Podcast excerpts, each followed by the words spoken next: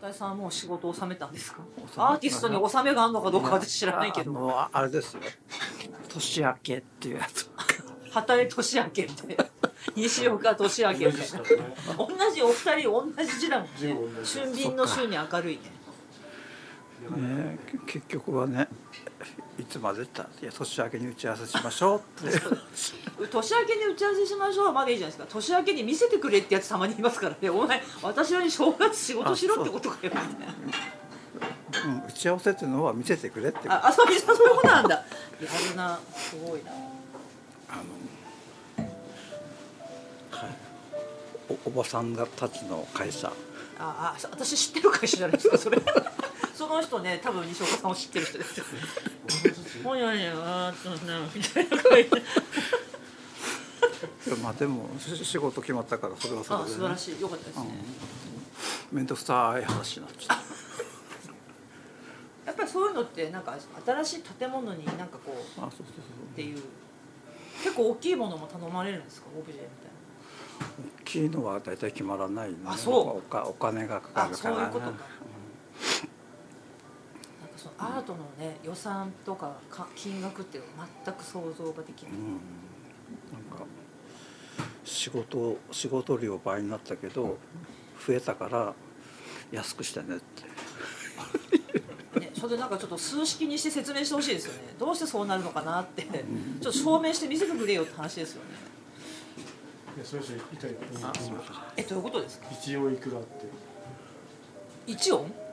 おおでもなんか昔中島ラモの困った人々だったっけそあなんだっけたまらん人々だっけああれにーあのキャッチコピーが14文字いくらって書いたらそのヨボヨボのね社長が「これは7文字にならないかね」って言ったっていう本当なのかそれねすごい話だなと思って了解あら了解あるあるですよねいやあとそのスタジオフィックスにいる時思ったのってスタジオ代考えないでナレーター安い人連れてきてで全然うまく読めないからめっちゃスタジオ代かかるのになぜかスタジオが握られるっていうなんでスタジオが尻拭いしなきゃいけないのか全くそれも数式にして説明してくれよみたいな世の中おかしいことが多いですよ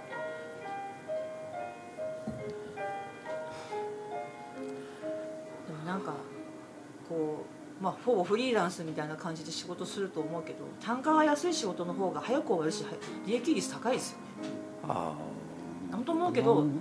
300万の仕事より3万の仕事100本やった方が絶対楽で絶対ね儲かるで300万の仕事は大体儲からない時給100円ぐらいになっちゃう最後まあ大きい会社にいる人にはこの話の意味がわからないと思うけどうんね、お金の計算するのも面倒くさいしなと思うからねいや本当ですよねなんかもう通貨なくなっちゃえばいいのにねなんか「いいね」したらなんかあのお弁当もらえるとかそういうのでいいのにねそういうふうに世の中変えられないのかなあと金が腐るもので作るとかさ貯めとくといつか腐って使えなくなるそういつ腐るかはよくわかんないみたいお金もその時になあのそのこういうねクラウドの中で腐っていくっていうさポイントの有効期限ってポイントの有効期限あポイントの有効期限ね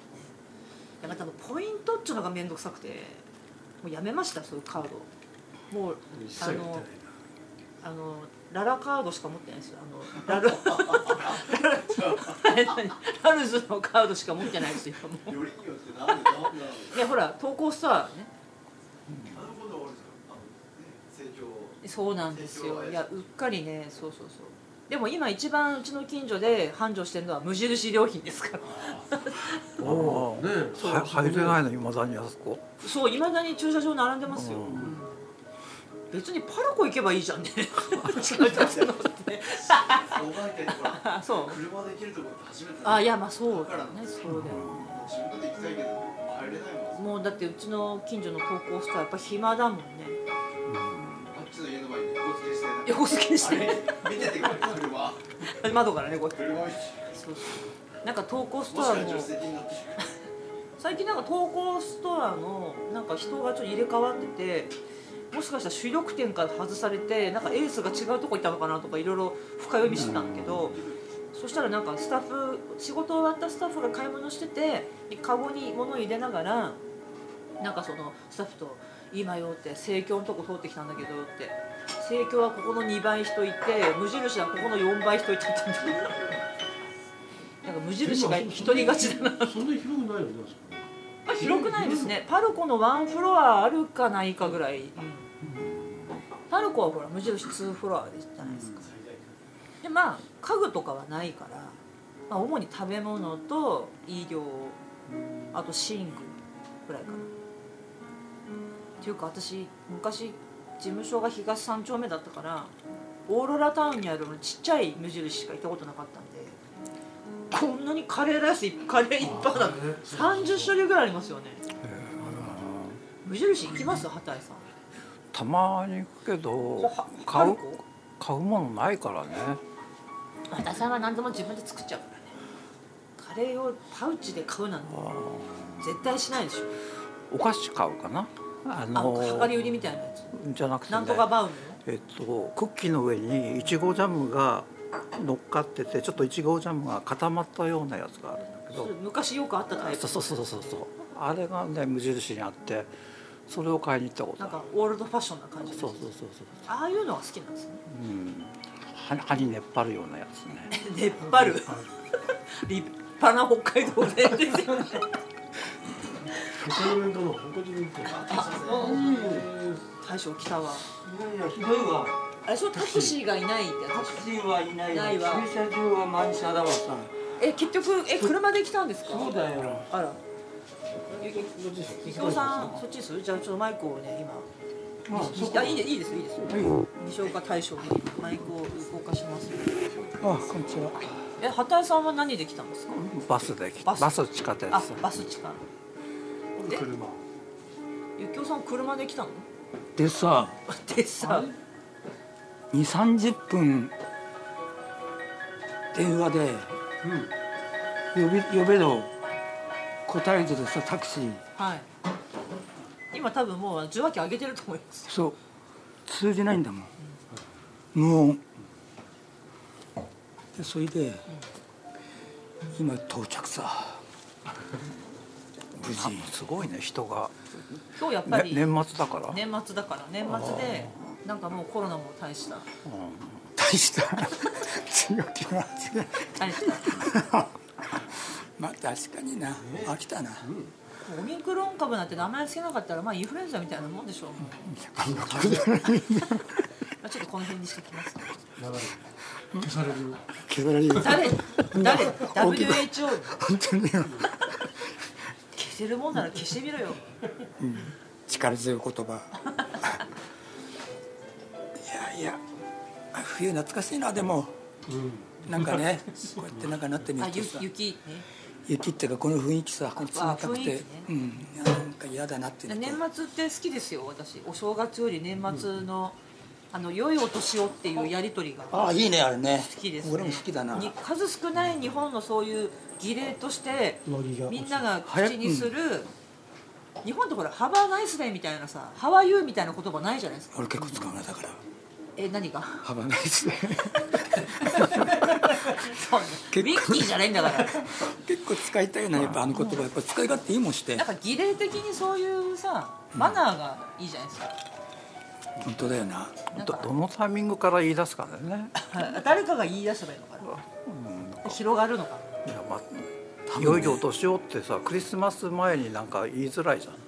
あー確かにクリスマス終わると一気に年末感加速しますよねなんか言いたくてうずうずしてるってのあるよな言いたくて言いたくてさ良いお年をってでもクリスマス前でもう会わないって分かってたら私は言いますね今日は言言っうたな言うけどなんとなくちょっと照まれあるちょっと早いね早いなちょっとねってそちょっと急いでんなみたいな感じがするよねそうかなんか何飲んでんのあ赤いのです買い物がいいな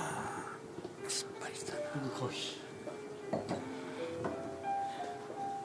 なんかさ、パターソンっていう映画あるじゃないですかーうんあのあれでさあの人バスの運転手やってるでしょ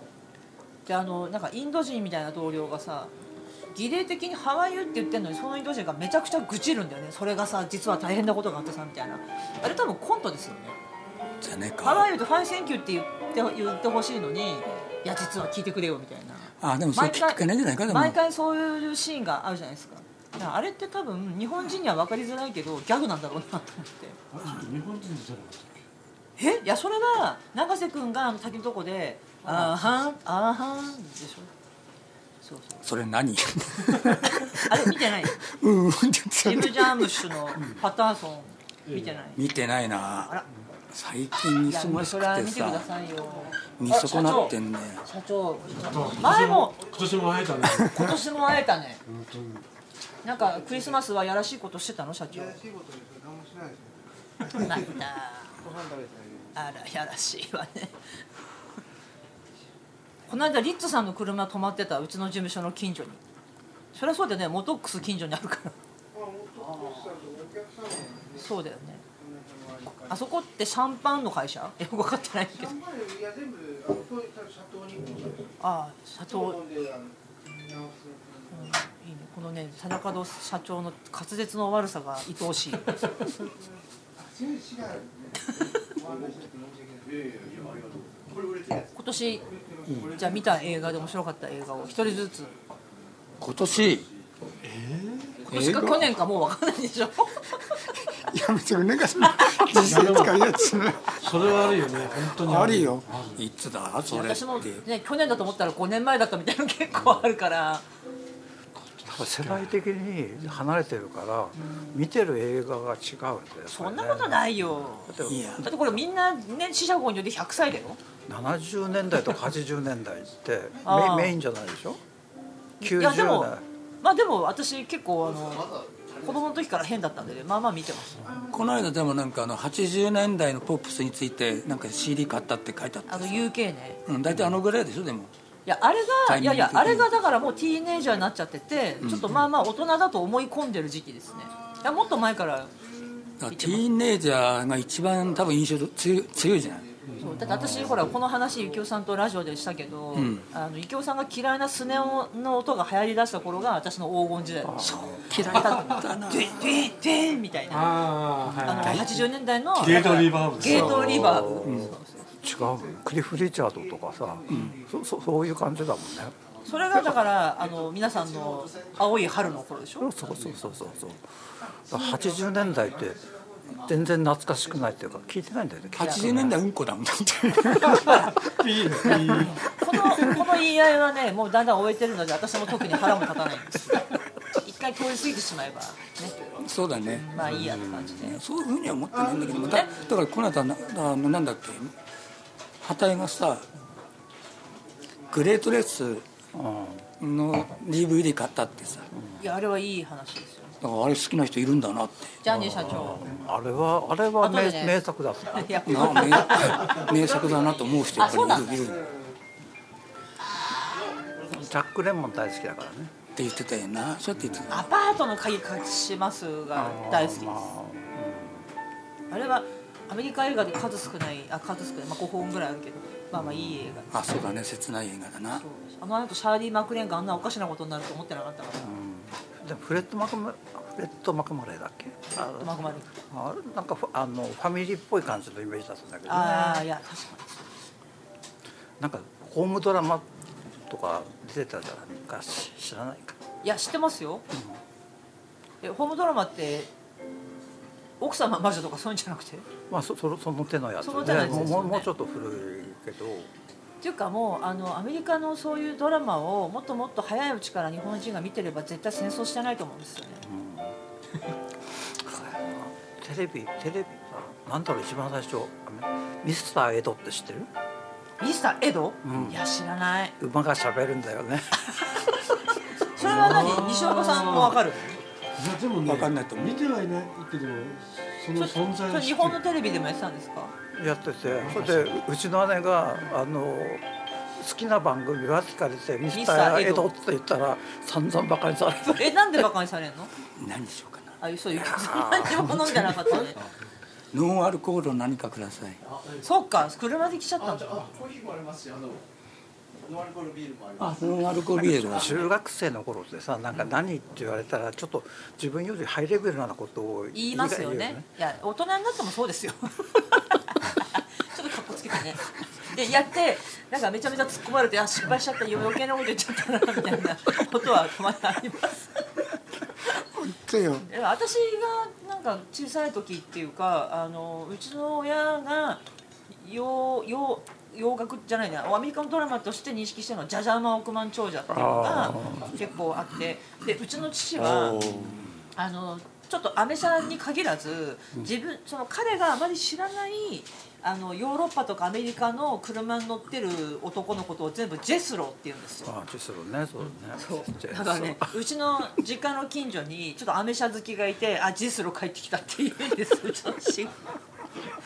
ジャマ億万長者はねあれがあとフォギーマウンテンブレイクダウンってさあのバンジョーのあああれがテテーマだったあのテーマソングねうんそっかあれもちゃんとそういう名の知れたアーティストがテーマソングを弾いてたんですか多分ねそうだと思うなそうなんだあのアールスラックスとレスリーなんだっけアールスそラのック辺詳しそうだよね畑井さんねス詳しいぞ畑井さんのなんかレア高校って大体だってもうググらないとわからないもんあのあの頃それがブルーグラス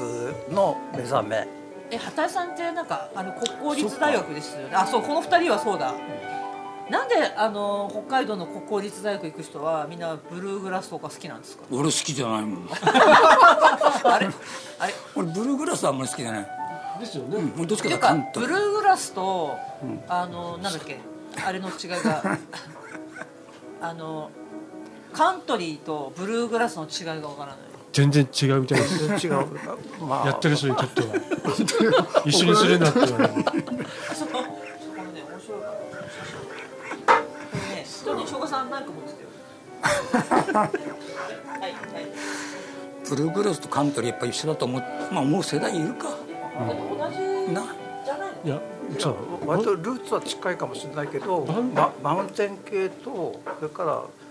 ナッシュビル系とかなんかそういう感じえはあと土バ地ンジョー土が地入っるてのこがどっとちですブルーグラスブルーグラスあえブルーグラスじゃないとバンジョー入んないのいやそういう決まりはないけどもさあの一応ここに一人もアメリカ人いねえのにごちゃごちゃ言うなよって気もするけどでも、アイリアイリッシュミュージックからの派生でブルーグラスとかマウンテンミュージックとかああじゃあカントリーはそこにルーツを別になくってなんとなくアイリッシュの人が現地で始めたみたいな感じですかいやきっとねああれなんだろうなブルースも影響されてるしカントリーっていろんなものをこうふんだんに取り入れてるんじゃないなあんかブルーカントリーってくくっちゃってブルーグラスも入る時そうもあかるしカントリーが一番でっかいカテゴリーなのかねあいやぶっちゃけカントリーって普通に今アメリカ NOW あるじゃないですか、うんだ大体あのお、ね、かわいいお姉ちゃんのソロのシンガーってカントリー出身なんですよねああそうだねあのいわゆる白人の女の子っていううのは、んだからそのいろんな要素を取り入れるっていうのは確かに分かる気はするでブルーグラスっていうのはちょっとまあ古典的だっていう立ち位置だってことですよねきっと今だったら割とこう、んファミリー集まってダンスミュージックとかねフィドルをこの辺であひ弾いたりとか大草原の小さな家みたいなお父さんみたいなそうそうそう割とそっち近いんじゃないかな、じゃあちょっとそっちの方がなんかプリミティブとか民族的な感じがするってことだ、あカーターファミリーっていうのがあってカーターファミリーはブルーグラスも取り入れたしカントリーもだからまあカントリーの元みたいな感じ元みたいな感感じじがあるんじゃないかなよくわかんないけどね大さんはその辺が結構好きなの好き、うん、割とね、うん割とうん、でも何でも好きだけどね今は藤藤恵子だね藤藤井井恵恵子子は良すぎる千秋直美とかねいや良すぎるねなんかああいうなんか念がこもった箇所がいなくなりましたね、うん誰が最後なんだねライブ鬼塚千 尋念がこもったああそう言っちゃえばねコッコが最後わかんないな結構近いものはあるかもその中に中島みゆきも入っちゃうからねいやもちろんですよ「恨みます」っていう歌を歌った人ですよ「恨みます」ってどんな歌だよすごい歌だったなすごい歌ですよねあれ聞いた時あんびっなくスりしトたレなートにね本当にびっくりしたないいのかこれユーミンもいいなと思うしねあユーミン誰ユーミンユーミンなんてだってあれそうあの彼氏がダメだってのをママに言いつけるんですよどんな世代だよ本当にいやこう恨こうみやまっすてってここの中をあソーダ貨水の物貨中物船が通るああすげえなすとご思いうよよねねあの年であの感じ性はちょっと普通じゃないですよねあれを言語化できるっていう見ててぼんやり見ててもそれを歌詞にできる力はほとんどの人がないと思うんでだすからよ20代ユーミンってで歌あ詞書いてまのしたっ井上陽水上陽井上陽水水の20代の歌詞もすごい相手私実はあんまり深掘りしてなくて私ちょっとそれこそ世代がずれてるから「マイ・ファースト・イノベース」ってなんか戸惑うペリカンあたりイメージがいやでもそれに衝撃を受けてそうかあんまり聞いてないのか不条理な歌詞を書く人が日本人でいるんだっていうのは山下達郎さんの「ライド・オン・タイム」を聞いた時と同じぐらい衝撃を受けてこういう人間が日本人でいるんだみたいななんか日本語なのが不思議だなみたいないましたよもう一人誰だ稲村和志いやあの人はちょっと時代何かがずれてもったいないことしたよね無事無事無事に終わりましたお無事疲れ様でしたいやお疲れ様でしたあお疲れ様でしたお疲れ様でしたそうですねお疲れ様でしたよいやいやいやいやいやいやいやいやそうそう右京さんのねあライトあライトあライトおかげさまでね2019年からだから2年越しだよねうん厳密に言うとねここ畑谷さんとゆきおさんのやり取りが一番先先でしょ2019年多分19年そう旗井まあ実現に向けてはやっぱり旗井買がってほしいなみたいなが最初だよねそうあ、確かだ。またなんかいっこんにちぱいは食べ物買ってきたよ。そういうものがお客さん困りますね一応ね、あライライトはね、さつこは後で呼ぶけど、あの人女優ね、女女優だけど劇団主催してる人が。そうそうあの斉藤歩さんとか奈良さんとかでこの間光ごけっていう芝居をズーでやったんですけど、まあその話はなんか演劇系全然わかんないよね向こうでも見てないですか？東京とかでも見てない。してない演劇ミュージカルダメあんま嫌いだってことね。昔あの塚公平とかね見てたいけどやだからあのそう今いいとこ出してくれたけど、結局その日本の劇団ってまあいわゆる私が言うとまた角が立つんだけど、まあ、左翼的な動きがあってそのまあそれこそサンラサラゴの時代とかって、まあ、そういう治安維持法とかでね、まあ、弾圧されたっていうのがあってどうもその社会的に日の当たらない人に日を当ててなんか権力に抗うみたいな変なムードがあって、まあ、塚さんなんか自分のそもそものルーツもそうだから。でそうエンタメとなんかちょっと違うところになんか逆にみんなそこに真実を見出そうとしすぎてるところは私は感じててあそうだねなんかちょっといや重苦しいしそうなんですよななんかね見ててつ辛くなるんだそようねなんですよねいやそういう意味ではね私彼女ねタッコすごいなと思うの私本当札幌の芝居ってうんこだと思ってたんだけど彼女がちゃんとした本で札幌の役者さん北海道の役者さん使ってやった時にあ結局本がダメだから役者の力が出してなか出せてなかったんだなってもう何年か前に見た時に思って彼女が札幌の役者のポテンシャルを上げたっていうかあちゃんと演じることができるんですよってあの見せたっていう意味では私がその時見たのは12人の行かれる男なんですけどいやすげえなと思ってその後だからオリジナルをちょっとずつローカライズして例えば向こうのアーサーとかっていう名前をアーサーでやったっておかしいじゃない私たちみたいにさ部屋の平たい顔族だってさそれをローカライズして日本人に置き換えていろいろやって本の面白さだけを伝えるとか。私ね、彼女はねすごいなと思ってだからねちょっと今度お誘いしますから畑井さんはいねどうどうもねあのこう舞台があるじゃん舞台のどこを見ていいのかっていうのあいや喋ってる人見ればいいんですよと12人の行かれる男だって映画になってるわけじゃない、はいはい映画だとカット割りがあってあれってもとどっちもがと先いなのや多分舞台が先舞台が先ですよね舞台だから密劇ってまあ映画にもできるので、まあ、アガサ・クリスティとかもそうだけど、まあ、舞台とかミュージカルとか、まあ、ブロードウェイでかかったものが映画になったらやっぱりそこまた違うものになっちゃうんだけああそどうですねそうですね、うん、そっちの方がなんかエンターテインメントととしては好きかな、であーもミュージカルは嫌だけど、わかりますえわかるけどでもミュージカルもいや私もあんまり得意じゃないんですけど俺もダメまあ、だあの一番ダメなのは劇団四季が嫌いなんですけど、まあ、それはちょっとまだ言うとあれだけどででもロシュフォールの恋人たちとかシェルブールの雨傘は私はね許容許容できちゃうああでいや歌で言葉喋るっちゅうのは違和感ないタモリと同じこと言ってますよね俺もそうだいや突然歌い出すのが変ってことでしょあれっそうそうそうてそうだからいわゆるオペラを、あのいわゆる今の時代に合わせたエンタメに変えたのがミュージカルなわけですあよのねオペラも嫌いだなそういえばいやオペラは基本的にほら我々みたいな平民が聞くもんじゃなかったからね昔はね昔はねこれこれねこれやったありがとうございます食べ物食べ物たちそうでもえ畑さんテレビの雨傘は見てないの見てるよロシュポールも見てるしそれ一回見てもうなんかあもうあもう見ねえつまんねえと思ったまあ見る時期は悪かったな二度ちゃん垂と直に見てるけど、見てるけどやっぱりちょっと途中で嫌になってくるねやっぱりね違和違和感を覚えてし違和ま感うなんでここで歌うんだみたいなああそうそうそうそう、なんかでもなんだろう画面の中の構成としてうなんか例えばまあシェルブーの甘さだったらあのオープニング傘をね、うんあのこう俯瞰で撮って傘がくるくるん、回ってるとか、綺麗じゃないでビすジュか。アルとしてあはあいねう感じでそのあでもシェルブールはロシュホールほどなんかそういう絵面感はないかうん主にカカップルで歌って悲しがってるだけだもんねだから映画の中で挿入歌は許せるねああ、でもなんか本人が歌い出すと「おちょっと待てよ」本人って ミシェル・ルグランのことっていやお店あ本人って女優 女優あれ女優でもあれ女優歌ってないからねあれ吹き替えしたの吹き替えですから、でもあれ好きよあのなんだっけえっ、とジュジュリー・アンドレスのえっ、とああえっ、とほら出たやだね年寄りが4人集まるとえっとなんてトラトランプファミリーのやつ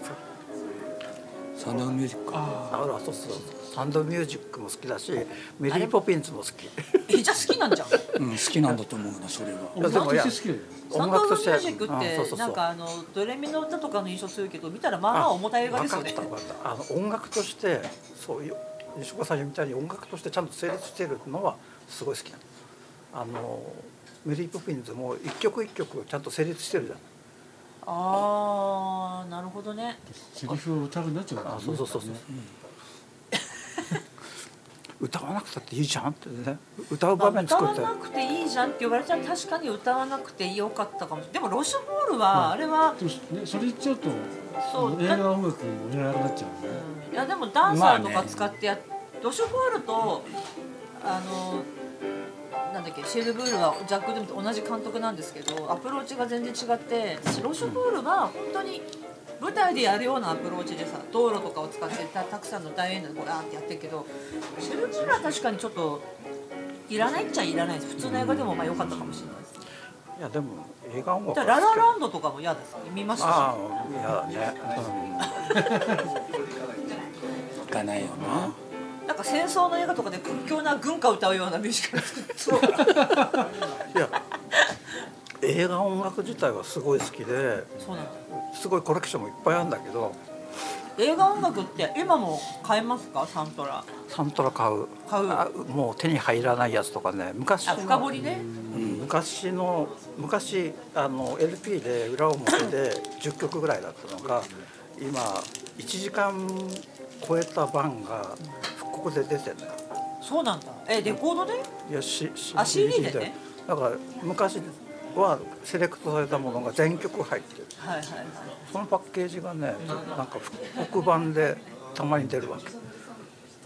黒板なんだうん、だから限定版中ですねだから限定に弱いよ限定に弱い男の子は本当限定に弱い買よわなくちゃなんか私子供の時に NHK で映画音楽のランキングってやってたんですよ、何の投票か分かんないけど黒柳徹子さんとかが司会してて大体第3の男かエデンの東が1位なんですよ、でもあのランキングが好きでなんか映画音楽にそれぞれそれぞれテーマ曲に力があった時代ですよ、っていうか、まあ、映画音楽がそのラジオから平気で流れてくるそとうですかメインテーマが流れるランキングに入るとかね、まあそういう時代だったけど今違うじゃないですかそうですねなだからすごく映画音楽としてすごくいいやついっぱいあるんだけどまあ、そういう植え方はしないですオムニバス版みたいな曲集めてやっちゃうとあーいや確かにと突然つまんなくなるっていう、うん、でもタランティーノが選んだ曲は好きとかねあーあの人はまあ選曲でやってますから、なんかでも007とかもいつの間にかなんかその時旬のシンガーを迎えて歌わせるまあアデルとか良かったけどそれ言ったらちょっと話変わるけど朝ドラっていつの間になんかあの最近稼げてない歌手が稼ぐ場所になったんですかね見てないで全す然見てねあらはい話終わります 今でもなんか今あれでしょ音楽系じゃないのあう歌歌のなんですよあ歌なんだで昔はさおしんとかさなんか音楽インストでね世界観を作ってたのにあれ絶対ねもう民放のテレビ局も儲かんなくなって月9とかも数字取れないからやっぱりその NHK に営業かけて事務所が「いやその次どうですか?」みたいなそれはあるだろうねだから本当にあこの人あ次あこの人あこの人っていう NHK って放送回数で著作権協会から金が入るので莫大な金が入るんですよ毎日昼朝2回ずつ半年入ったもん入りましたよね、そうフィックスでさ早々期に何やったのあの天気予報の音楽と何でしたっけなんかね帯の月金のなんか番組の音楽ちゃん作とっテーマ作って1年分作ったんですねで作って放送されるだけなんですけどでそれちゃ作んと曲家鑑の定するのすげ作え曲な家のランキングがあるんですよで一応だって普通の会社なので今一番下ですよねなのに作曲料はね確かね10万ぐらいなんだけでどそれでそうそ印税がの他に放映放送の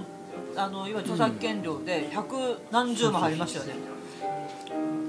いいねいいよねそういう商売最高ですよ ねそれ一回きりですよねあーなんかいやなんかち一ゃ回でもな小銭でもいいから毎日チャリンチャリンチャリン入ってくるのがいいんだよなんかそういう芸術作品を作る人がチャリンチャリン入るなんか仕組みをアンハンアンハンとかに考えてもらったらいいんじゃないですかでもずっと考えてんだけどあそうんで一も回絵描いてなんか見せてくださいようんチャリンチャリンは思い浮かばないもんねやっぱりジャズラックみたいななんかその業界団体を作って、なんかその通行人の人数に応じて金払えみたいな仕組み作ればいいんじゃないですかあーだからみんなそこ避けて通るみたいなそうそうそうなっちゃうんですよ宗教系ぽっくり行くとかねおお猫様教とかさやっぱりこれしかないんですかね、やっぱ信者増やさないとダメだねそうですね、最近その新興宗教が下火でオンラインサロンっていうあの YouTube のねクローズので月々1000円とか3000円とか「すいません赤いのお願いしますだ」ってね宗教もね全然助けてくれないからねうんいらないのか助なけてくれるわけねえだろでもみんな助かりたくてやってるなんか最近さイバンなんとかってあのイスラエル人の人があの宗教なんかフェイクだっていう本出しましたよねなんかあのだってば聖書は人間が書いたものだって、うんじゃあ当たり前なんだけど、そう思ってない人一定数いるじゃない地球上にでもねこの間教会のお仕事し たから悪あまりそこはロックタッチでいいやでもあーでも信じてればいいんじゃないですか本人が救わあれればそうそうでもほら私短大の時になんか宗教論っていうのを取ってたんだけど大体あのやっぱり貧しいとこ戦いがあるところとか病気があるところにその弱めにつけ込んで宗教が発展するっていうのがあってだから信じたいんですよね何かを、何かにね吸い誰寄せたかいが見ててくれているはずだと、いや宗教もななんか歴史と絡めていくとすごい面白いいやそうなんなっですてよ思うんだ例けえばどね戒律とかねだから豚を食わないとか、ああいうのもやっぱそ当時のそ世相を反映して、まあ、ルールを決めたわけじゃないですか、生きていくためにでも結局戦争するんだよいねやそうそう結局ね戦争すんだよだから人間はねまあしょうがないんですよなんだ「ドント・ルック・アップ」っていうあのアダム・マッケイだっけのあれを見てみました今み皆さん見てないです劇場公開とネットフリーと見る方法は2つあるんですけどああれってまあなんかで読んだかもしれないけど、まあ、でっかい隕石が飛んでくるってあるが大学の教授と学生が見つけちゃって「やべえ」ってこれめっちゃ直撃するから日本あの地球ダメになるじゃんっつって言うんだけど全然世の中が動かないよね。でアメリカは今大統領選挙でメリー・ストリップが大統領なんだけどやべえってそんなことやってる場合じゃなくて今中間選挙があんだっつってでそれでそれでもみんなに伝えなきゃって言って情報番組出るんだけど完全にもう気違い扱いされちゃってで言ってたらその大統領があのちょっと秋分が出ちゃってやばいってその起死回生のためにちょっと待ってあんたたちもう、ね、隕石飛んでくるって言ったよねみたいなそれを私たちがこれで撃墜して地球を助けますってキャンペーン張って選挙で勝とうとするっていうそこからまあさどうなるんでしょうかって話なんだけどまあナンセンスな話なんですよ。ナンセンスなんだけどきっと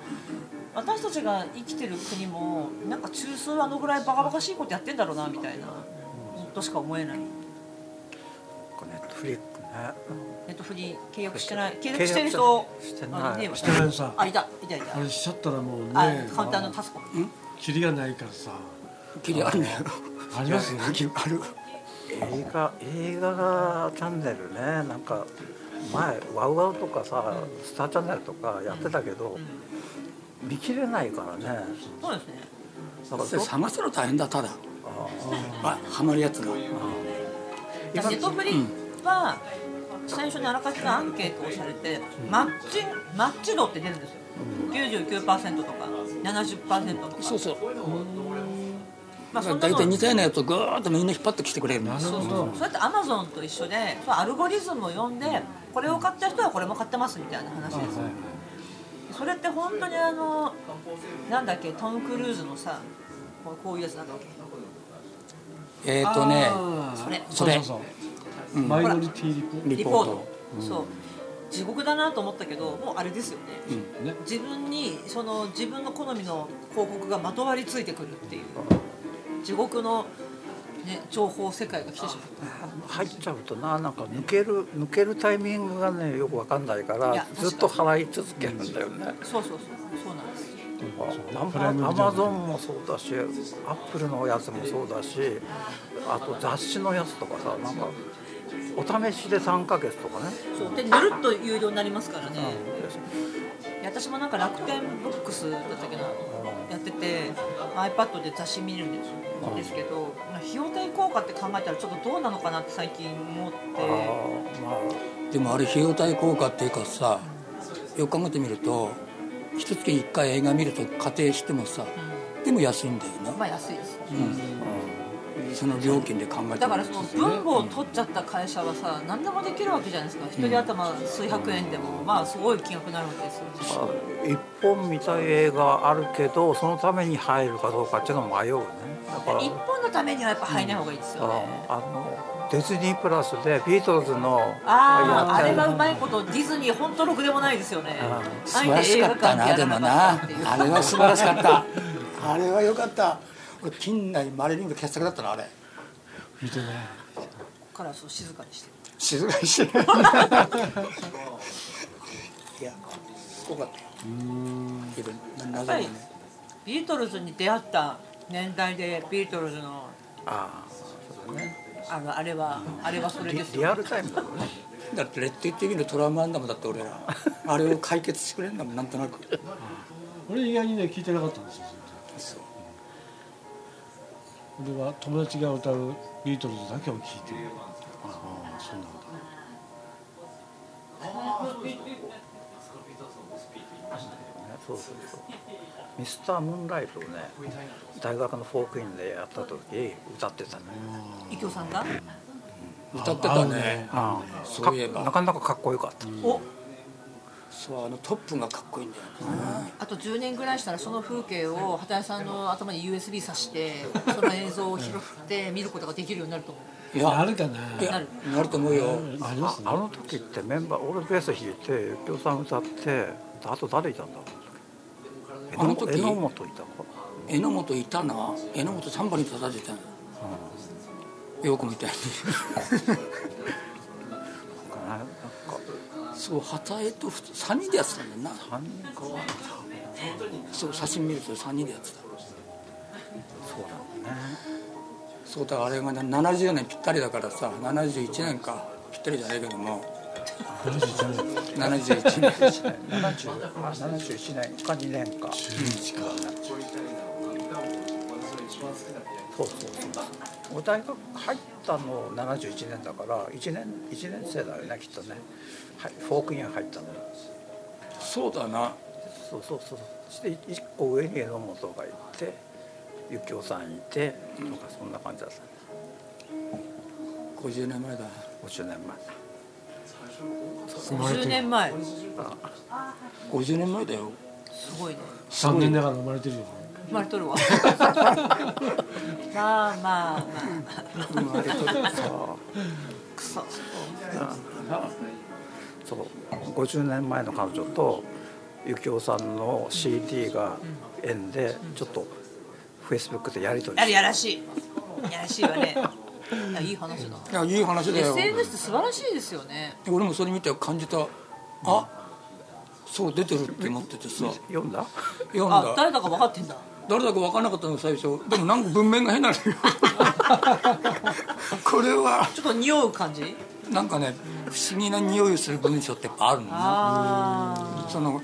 フェイスブックだろうが何だろうがさその匂いがねあやっぱりテキストにも魂は宿るんです宿るねうんだ素晴かららしいです超えちゃいけない一線はあるんだけどあーギリギリのとこギろリギリのところねそれが一番楽しいよね そうだからそこのギリリギリのところがねだからさらっと読めば別に読み終わるんだぞ、そこだけ目が止まって でも我々は行間が読めるからそねうあれってなんだろうこれこの変な匂い日本品立つ感じね そう匂い立つ感じそれをねぜひね君にそうだ片った山んに言だってからねぜひそれおすすめ何が匂い立つ文章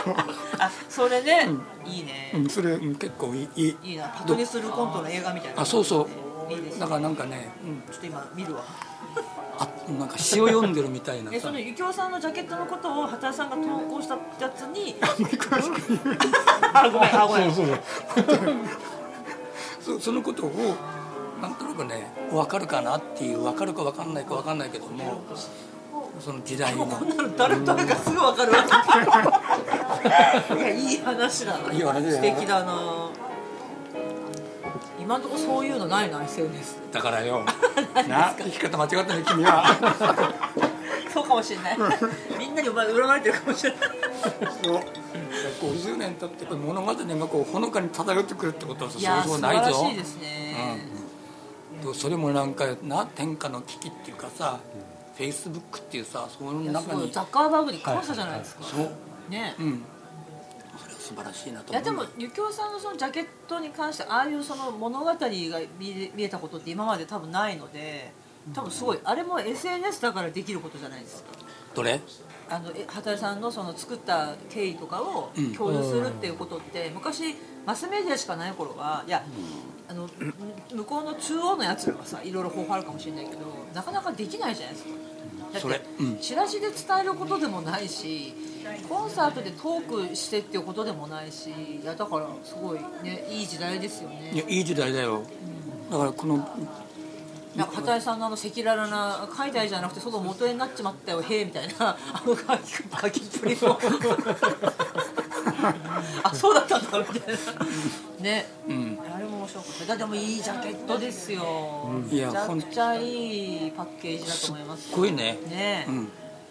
なんかいろいろゆきおさんのジャケット前からやらせてもらってるけど、うん本当に畑江さんの方が書いてくれたものででしかも紙ジャケットにしてやっぱりねこうだんだん進化してるっていうそうだねまあ中身かも感じがしましたよね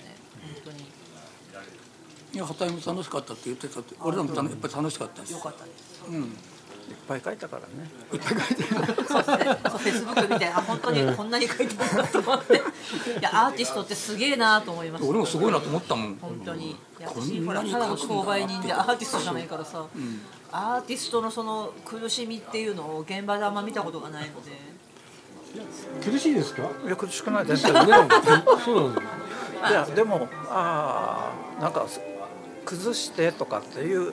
注文が月に書いてる分には全然苦しくないああなるほどなるほどああしたいこうしたいとかねあとその答えがわからないところをこっちが考えなきゃいけない時が一番嫌ですよねなんかこいいんだけどこれじゃないけどんだどうしたいかわかんないみたいなまあでもそれもまた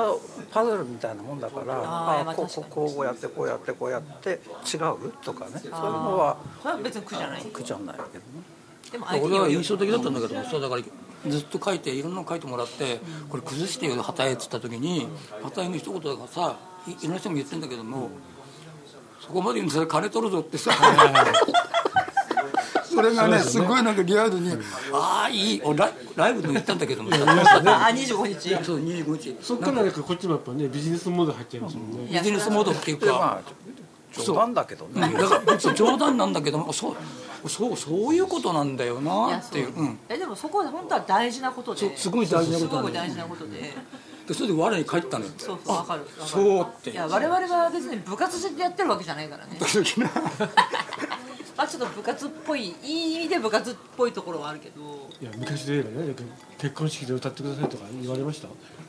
今でも言われる言われましたもうそうだと余興じゃないですもんねそう何件かはやっぱりなやっぱりこの小さい時から知っててさ、人小のさい感時じゃない覚けって難しいですよねそこはねどそうだから難しいし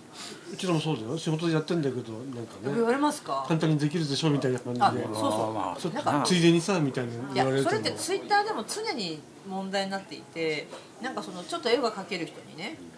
なんか報酬がないんですけどあのどうですかみたいな。なんかその人の時間に対する敬意が日本人って言ったらそう雑だけどなさすぎるなっていうのがあって、いや例えばすっごいやらしい話だけど私、まあ、その助教会に近いと思われてるじゃないですかちょっと仲良くなった人とかにこういうチケット取れませんかとか言われるわけですよ。それ、まあ、常にチケット問題ってあるんだけど、例えば、まあ、取れなくはない、ね、しかもいい席取れなくはないけどまずなんであんたが私私があんたのためにチケット取らなきゃいけないのってのもあるしそのチケットを買うために私はある人に連絡をし、待ち合わせをしてチケット現物を受け取りそのために移動の時間も金も使いでそれでその人はチケット代払ったらもう金払ったと思ってるわけですよ。っていうケースはままあるので私はもうね一切やめました一切やめましたそうだねこう行為でやってるのをちゃんと理解できるいかやどうかっていそうだねそこの文脈を読めないとか想像力がない人ってまあまあいますよね、いやむしろ昔はねあのそれこそ大工さんとかもさ友達の大工さん頼んだら多く払うぐらいのことがあったわけですよ今ってさとなんか友達だから安くしてよみたいなバカな人まあまあいますよいや私も仲良かったら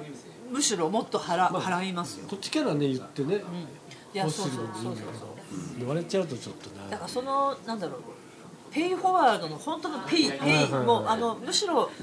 たくさん払うことで自分にもねそれが跳ね返るっていう風な風にやっていかないとなんかこの案件だけでいくらかねなんか儲かろうみたいな人結構多いじゃないですかだってこっちは常にねそんなもらった分しかでやらないってことはできないわいけやですそうそうそうなんですいやだって名前出ちゃうから、 1万円でも100万でそうそもう1万でも100万でもそんな差は私はないけ どなんかそのだってそんなそのそれにさ値札ついてるわけじゃないからあこいつこんな適当な仕事すんだなみたいに思われちゃうじゃないですかはい1万円分とかになっちゃういやそうそうそうだからでもなんかこう私以外はほら、まあ、どっちかっていうとアーティスト寄りじゃないですかだからアーティストの人って金の話しづらいじゃないですかだけどしなきゃいけないじゃないですか特に畑井さんはさなんか施設とかスペースに作品作るとかなんとかってあった時にどうやって値段決めるんですかそれ向こうから割と言ってくるんですかどうだろうね値段なんかい予算いくらなのってのは当然聞くよ、あーそうですよねうんでそれで自分の労働時間とかそれからそのそこに至るもアイデアとかねあーなんかそういう考える時間考えてそれでペイするかどうかねでそれだこれのこの金額だとちょっときつ厳しいいねなみってたいいうな話でそこでネゴをしてぶっちゃけ今までこんなにもらえんのって思ったことありますああなくはないなくはないけど言っちゃまずいしあいやいやいやいや別に言わなくていい言わなくていい言わなくていいいやそうそういや私ピクスにいるところに結構まああの予算が多い仕事があって要はみんなのスタミナよりもまあまあ予算が多かった時に成田さんにいやみんない、ね、あるからまあ多めに払った時に今回予算があるからこのぐらい払いますって言ったらない時にないっていう担当者いるけどある時あるから払いますって初めて言われたって私よりもまあまあ年上の人に言われてその人も業界にその時もすでにね2 3 0人いたと思うんだけど金がある時に払うっていう人がいないのってこの世は地獄だなと思って。でもね最近たまにあるありますか、あじゃあいいですね私今も逆に私、まあまあ、ほぼ一人で会社やってるので周りの人の協力がないと仕事できないからあの自分があんまりスタミナかかってないものはもうほとんど払っちゃうんですよね、そうするとなんか「えこんなにもらっていいんですか?」とか言われるけど「いやこんなにもらっていいんですか?」っていうか予算ついててだからってなんかそれが珍しいっていう社会は本当ゴミだなと思うんですよね払えるものはね払った方がいいし、ほとんど俺自分でやってるから、だからその作業時間っていうのははっきりわかるじゃない。だいたいイメージできますよね、このぐらいかかるでそこまで至るプランニングの時間ってちょちょっと測りきれないよねだから考じえる時間ってことですよねそうそうそうだから実際に物作る時間は多分3日でできるよとかねわかる北海道の人ってその考えるっていうその人しかできないところにあんまり金を払わない傾向があるじゃないですかだから困るのはねなんか無駄に長い打ち合わせとか本当に困るいや本当だよねもう分かってますからって言わいたかいねるなんか自分のトロの時間に使われるみたいなそうそうそうね本当に迷惑だよねあと終わってから長い人ねああだからそのあの人みたいなそうそうそういや例えばスタジオってそれそれこそあの、まあ、スタジオを抑えるじゃないですかでまあ1時間2時間ってスタジオ業しか入んないわけですよで向こうは終わったら案件は終わったから安心してダラダラダラダラダラダラダラ喋ってるけどそれはあの西岡さんにとっては無駄な時間なんですよだってその間仕事できないわけだからそういうのを分からないディレクターはね絶対ダメだと思ういや楽しい時間だったらいいんだけどまあ想像力聞いてくれればいいんだよね大丈夫ですかこのと後かね大ち丈ょっ夫と気ね気に使ってほしいですよねお前キャバクラでもそれやるのかみたいな、まあ、キャバクラだったらちょっと有料だぞみたい なそうね延長料金これねそうそうあのお会計した後でまだキャバ嬢と喋んのかみたいな話ですよねその逆もあるんだよねすごく早く来 るしそれわかんないですよね意味ねスタジオってでもなんか遠足みたいな気分で来る人多くってやったーあースそうだタなジオだーみたいな一番すごかったすもごんいねおやつとかいっぱい買ってきて和楽器系の人がやっぱりその場所にまあ馴染ませるっていう意味もあるんだよねえ何をなじませんのメンタルを楽楽器器ををねで楽器を湿度とかそんな話1時間前とかねいやじゃあ楽器だけ持ってこいよいやな置 いてやばねいよやっぱり本人はじゃあちょっと時間潰してきますんだったらいいんだけどずっといてねえちょっとその辺なんかもっともっと説明してほしいですよね。しかも「あどうぞやっててください」って言われてもねこっち気いがやいや気が散るかこっちらは気絶が対ちじゃねえわ無み理たいななね。のそんな時でもねニコニコしてますねうん相対的にはニコニコしてるよな、西岡さんはあの客番帰ってから机蹴っ飛ばせみたいな。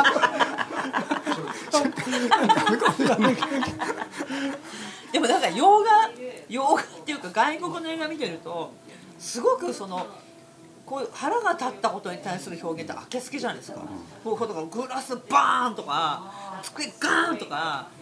なんかその壁に穴開けるとか結構あるじゃないですか俺それはないよいやでもよ冷蔵庫壊しましたそよれは家ね家ではね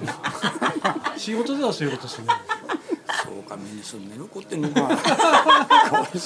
やなんかいアンガーマネジメントっていうなんかバカみたいな言葉最近あるけどいや別にね発散できれば何でもいいんだけどなんか日本人ってあんな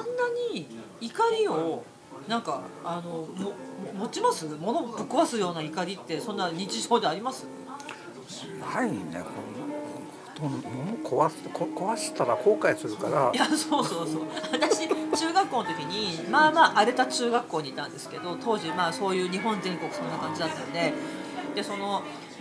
佐藤先生っていう人がちょっとジョン・レノンに似た感じの人があの担任だったんだけどそう不良がいっぱいいたのでなんかその先生が、ま、ドア開けたらなんか落ちてくるみたいなことをやったやつがいたんだけど。それあのなんかその校舎黒板消せそれをさあのあ田中さんだそれをその先生がぶっ壊したんだよねぶっ壊してバーンってバイバイした後で自分でほうきとちりとりで片付けてた時にあ怒りの矛先間違うとこうなるんだなみたいな、そうあ田中さんあとりあえずじゃあ簡単にあたオンオンエア中ですたかつこいやオンエアっていうかあの生中継じゃないんでおめえや生配信じゃないんで息子に怒って机作った漆塗りのこウクレ壊しレたウクレレをババシーンってーン壊してすごい後悔したそれでやめたのえそれでそういうのはやめたの物を壊すのはやめたの壊すいや壊すそうだねまあ息子も荒れて荒れてたからねあそうですか、それ息子さん何年生ぐらいの時ですか中学あ中学校かそっかなんか最近ってそういう分かりやすく親を苦しめるその荒れるっていうのがなくってなんかあの学校でいじめとか誰が本当に悪者か分からないようないじめとかあってちょっと怖いですよね昔ってもう見ただけで悪いやつは悪いやつだったし、なんかすごいあの水面下に入っちゃった感じがして他の国は分かんないけどなんかね日本はちょっと怖いなって感じがする、私でも自分が中学生高校生の時にもう SNS なくてよかった確かに私絶対ねもうね寝ないで見てたと思うみんなの LINE 気になって なんかわかるそれ朝起きてすぐまたこう巻き戻ってなんだろうなんか私見落としてないかなみたいなうわもう私もうめちゃめちゃチキンだから気持ちがもう本当にねなくてよかった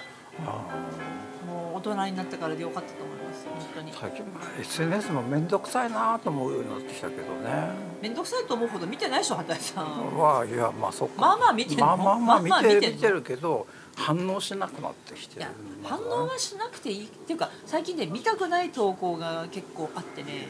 なんかあの何人かフォロー外した まあそれはあるねそうでもそれそういう意味では昔ってその時々しか会わないからどういう人かってあんまり分かんなかったのが結構 SNS であぶり出されちゃってなんかすごい長く付き合いあった子もなんかあちょっと合わないなとかめったに会わなかったけどあこの人面白いなとかだからあはいあいらっしゃる先生って誰喋ってきそう日本人はねそう先生に許可を取るって癖がとついてるみたいで私若い時にフそのフランス語を習いに行った時にあのダニエルっていうスペイン人になぜかフランス語を習ってたんだけ どあのそのそれこそ、ね、日本人真面目だから「あ先生ってお手洗い行っていいですか?」って言ったら「なんでそんなこと僕に聞くの?」って言ったんだよね。でもうね僕が行くなって言ったら君行かないのみたいなまあ本当逆に日本人からするとなんかいやいいよでいいのに、まあ、まあ彼はびっくりしたんだろうね、なんでそんなことをでも日本ってほら、けん先生の許可を得ずにあのスペースから出られないじゃないですかああでもね最近若い子授業中に全然関係ない子が入ってきたりするよね、えー、本当ですかうん、それ友達に用事があってというかいや機材があらあるから、それを使いに入ってくるんだけど、授業中でも当然っていう感じで入って断りはないんだ断りないのねだからそそういうのってどうするんですか「えなんか言うことない?」っって言てったら「うんああいいですか?」みたいなこと言あそうそうそうそうあか授業始まってもずっと居続けるとーあーか、始まってるのに出ていかないってうことんねそうそれってなんかそのそこの空間を誰がコントロールしてるかっていうところに対するなんかその敬意がないよねっていうのもあるし、ほまあ、ほ他の先生とかおいいよっていう感じでやってるかもしれないしわかんないんだけどねだからまあそのまあ、そういう私たちが普段接することがないところでなんかだんだんね時代が変わってるっていう変わってるかもしれないのがあなるんっですてかいうねねでもそのそれって挨拶じゃないですかいわゆうるんいろはの「い」じゃないですか、そうそうそうそれってだからなんかだそかのらさいろはの家だからうさんやばいトイレ行ってもいいですかっていうのは正しいんだよね逆にねむしろ今の話でいくとそういうこの空間にみんなと一緒にいるわけだから離脱するのに一応一声かけるっていう意味では全然間違ってないよね。うんすごく正知しっているとか思うダニエルいやもういないけど日本に本当だよねとりあえずまあ授業授業受け持ってる子たちはトイレ行きたかったらトイレ行ってきていいですかとか、そう断っては出るけどそうねそうだって何が起きてるか心配だもんねパッて行ったらあれどうしたのかなみたいななんか気分悪くしたのかなとか気になっちゃうもんねいやそういう意味でそうですねなるほどな、うんなんかこの間ネットです斜め読みしてちゃんと見てないんだけどあの今更そのに日本のね子供たちに掃除をさせるっていうのがいいっていうある国がそういう評価してむあ王とか米は基本的にはそこ雇用を生まなきゃいけないので、学校は別に掃除を教えるところじゃないっていう理由で、掃除は用務員さんみたいな人が全部やってるの。だけど日本人はそのみんなで何かをしなきゃいけないっていうルールを作ってそれを例えば役割分担とかあの曜日で分けるとかっていうことを経験させるために今やってるらしいんだけどなんか今更なんかそれが例えば制服がいいっていう国も出てきちゃったりとかねしてるらしいんだけど、まあそのいわゆる貧富の差が分からないみたいな理由まあもともととそうだよな制服なもとは多分そこを分からなくするためにっそうそうていうのはあるんだろうけど。ねどうなんだろうねなんかわ我々の年代で常識だったことがあの今の子たちの親たちは多分常識じゃないから子供に教えないんだろうなとかあーねそういうのを感じる時はあるけどね。なんかでもそれってなんかそのこれはこうしなきゃいけないとかっていう細かいルール以前の何かが欠落してるような気がするんですよね。挨拶するとか声をかけるとかっていうところがないっていうだから例えばいや何でもかんでも「オー」とか「ベー」がいいとは言わないんだけど例えば私ねフランスでなんかアパートとか借りていたらもう当日がりでも挨拶するのが当たり前なんですよこいつ誰だろうとか見たことないなとか関係なくってとりあえずだったら「ボンジュー」って言われるわけですよそれって挨拶って基本的には王とかベアはあの敵対心がないですよっていうか私は怪しいもんじゃありませんよっていうやり方じゃないですかで日本でも多分昔は挨拶ってしてたんじゃないかなと思うんですよねでも今今の小学生とかあはちゃしんまとすよねそうす「るおはようございます」とか言いますすよれ違ねったらこの人が札幌もそうですか、私なんか出張ほら札幌ではさそんな時間に学校のそば通んないじゃないですかで出張に行ってなんかスッツのスッツとか島巻とかあっちの方行った時になんか本当におはようございます」とかって言ったら「おおおおはようございます」ってそう緊張してなんかそれってまあ防犯対策でもあるんでしょうけど、まあ、学校が指導してるってことですね会った人には挨拶をしましょうってで日本の学校ってでも私の頃もね挨拶をしましょうっていうのが多分教室にも貼ってたんだけど日本って絶対挨拶しないんですよねなんか例えばあのーいや、まあ、フランスのケースばっかりなんだけど、まあ、ボンジュールボンジュールっていうのは別に銀行に行こうかお店に行こうがとにかく誰かがいる空間に入るときは必ずその人に挨拶をするってのが当たり前で日本ってさほら黙ってあの例えばデパート行って「いらっしゃいませ」って言われても、まあ、無視ですよね別にそれに返す言葉がないからで黙って物触るじゃないですか。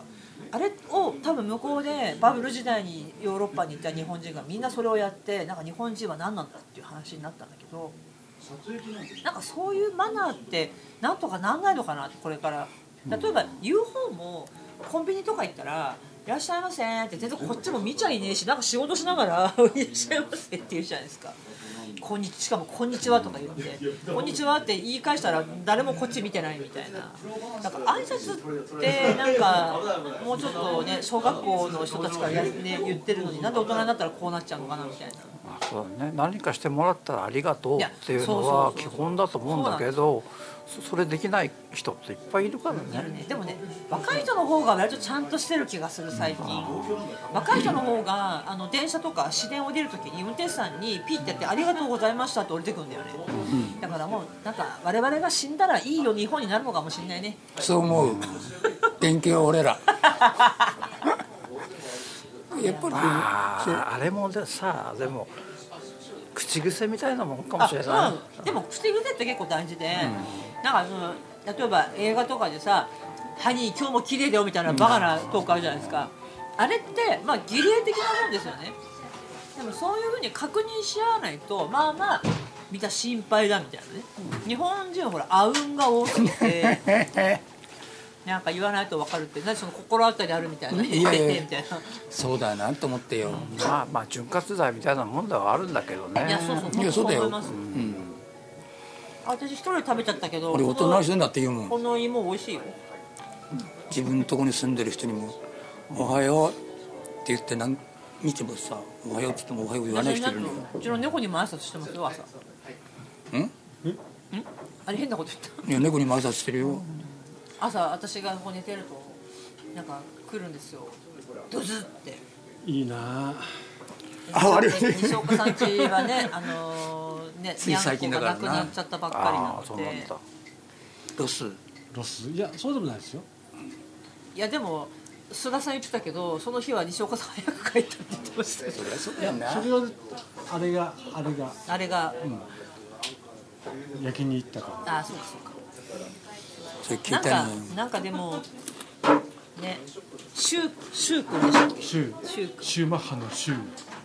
それ息本子当さんのがシューマ F1 ン好きだったんでねシューマッハの何歳でしたっけ十もうほぼ18歳18歳、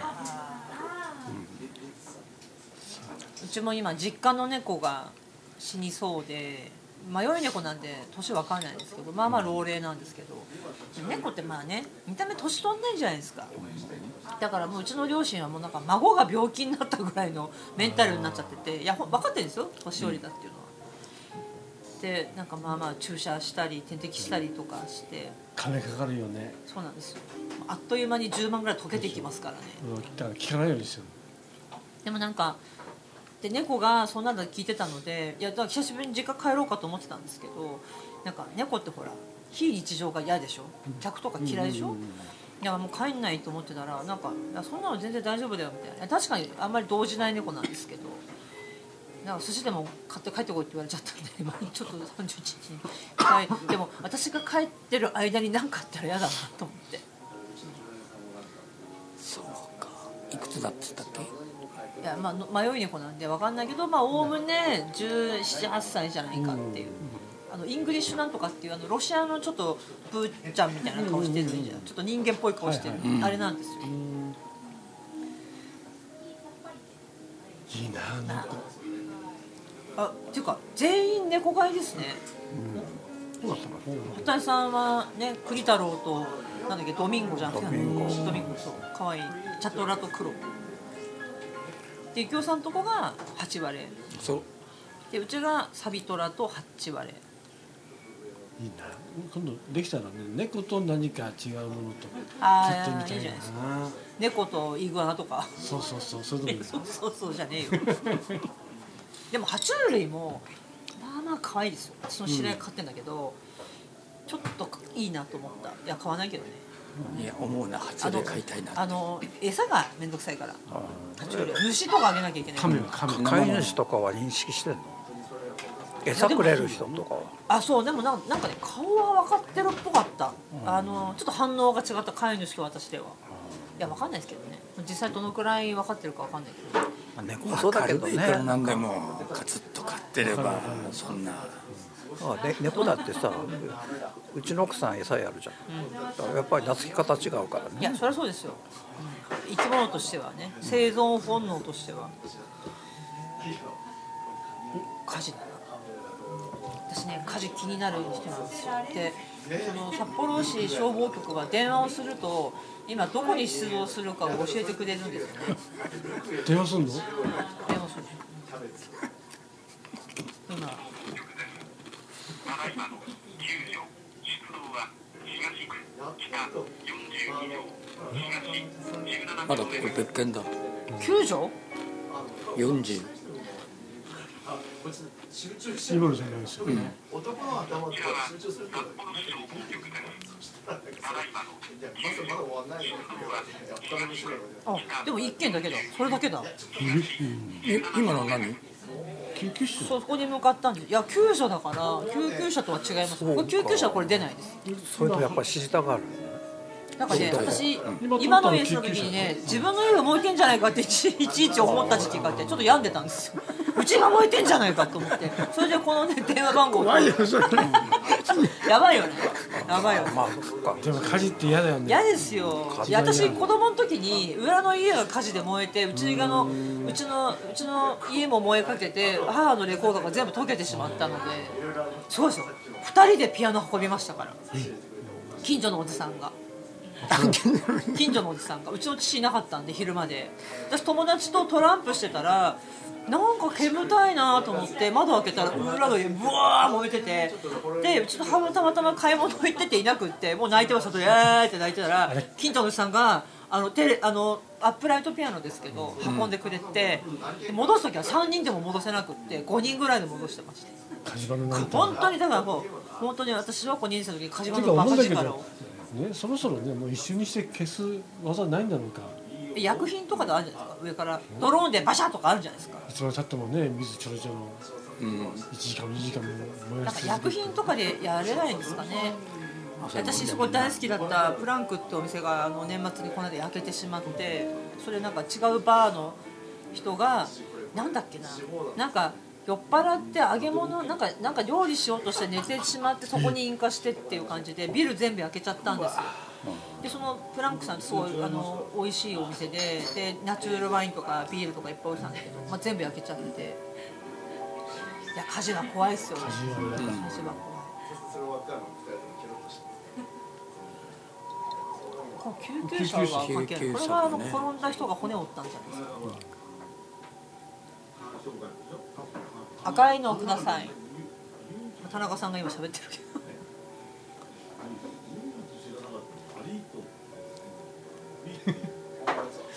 この声はさすがに拾えない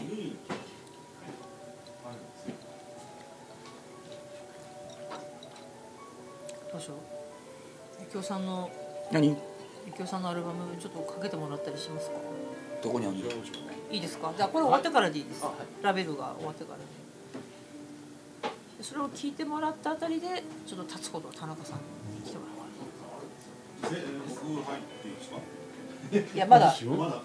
ステイしていいこれはあの岩崎さんが、ゆういち君うん、感動したっつって昨日メッセージくれたんですよ我々で。何 CD のおみんな感動してるからさね、ややっぱり大さんもそうだけどちゃんと変な話ね音楽分かってる人に褒められるのが一番嬉しいんですあーまたなんか脂っこい話になってきたなよ いやそういうんじゃなくていやまあ 誰かを敵に回したら誰からでも嬉しいとは言えばい嬉やしまいあけども分かる分かるあのあれそう誰美味しいって言えばいいってもんじゃないでしそょうそうそうそうまあそうだねいやなんかそう共通言語とかもそうだけどなんかそのどのくらい本当に共有し合えてるのかっていうのって逆に SNS とかない時代の方が分かりづらかった気がするんですよね。だからなんか、いや別にその自分がいいって話じゃなくてねなんか SNS とか見てて投稿見ててあこの人の趣味好きだなとかこの人こういうの好きなんだなとかって昔は会話でしか分からなかったことがその人の投稿で分かるじゃないですかこれって結構大きいなと思うんですよねだから昔の一生分のね友達とのやり取りの何倍ももう多分 SNS ができてから情報共有できてて私はこれはねすっごいありがたいと思ってるんですよいやさ自分の苦手なのがよ分かるようになってきたそうそうそう私もねあの苦手な人間がよりあの炙り出されて大体フォロー外しましたあのやたら明るい人とかそそうれねからそう状態の人ねうんそれからあと私センスいいいい系系ののおばさんめっちゃわかるわめっちゃわかるそうかなんかそれって初期の頃面白かったのが例えばインスタグラムとかでこの話したかもしれないけど猫が可愛いと思ってフォローしたのにだんだんそのユーザーが1万とか増えてきた時にね突然ね自分推しを始めるんですよだんだんペットよりも自分の面積で顔の下半分出てきて最後顔出てきて最後美容液のおすすめとか入ってお前は何をやってんだとみたいなことってどこの国も多分あるんだろうなって。でもなんか自撮りする人ってやっぱり大体ちょっといかれてるじゃないですかどっちかっていうといや まさみちゃんがまさみちゃんちょっとね今日ねあのカウンターがねまあまあ込み込み込みですけどあ田中さんまさみちゃんですよ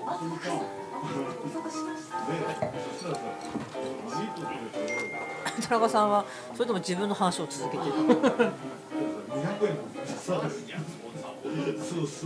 なんかそのカーラ・ブルーニーとかさなんかその外国人ねあサルコジの奥さんとかね、あのフォローしてんだけどなんかいろんないろんな人のそういういわゆるそのじなんだ承認欲求強い人の投稿をバーっていろいろ見続けた挙句だんだんフランス人のセレブリティとかアメリカのセレブリティもなんかだんだんこいつら全部同じ穴の無地だなって思い出してなんかサルコジの手を握ってる自分とかアップしてバカじゃねえこいつとか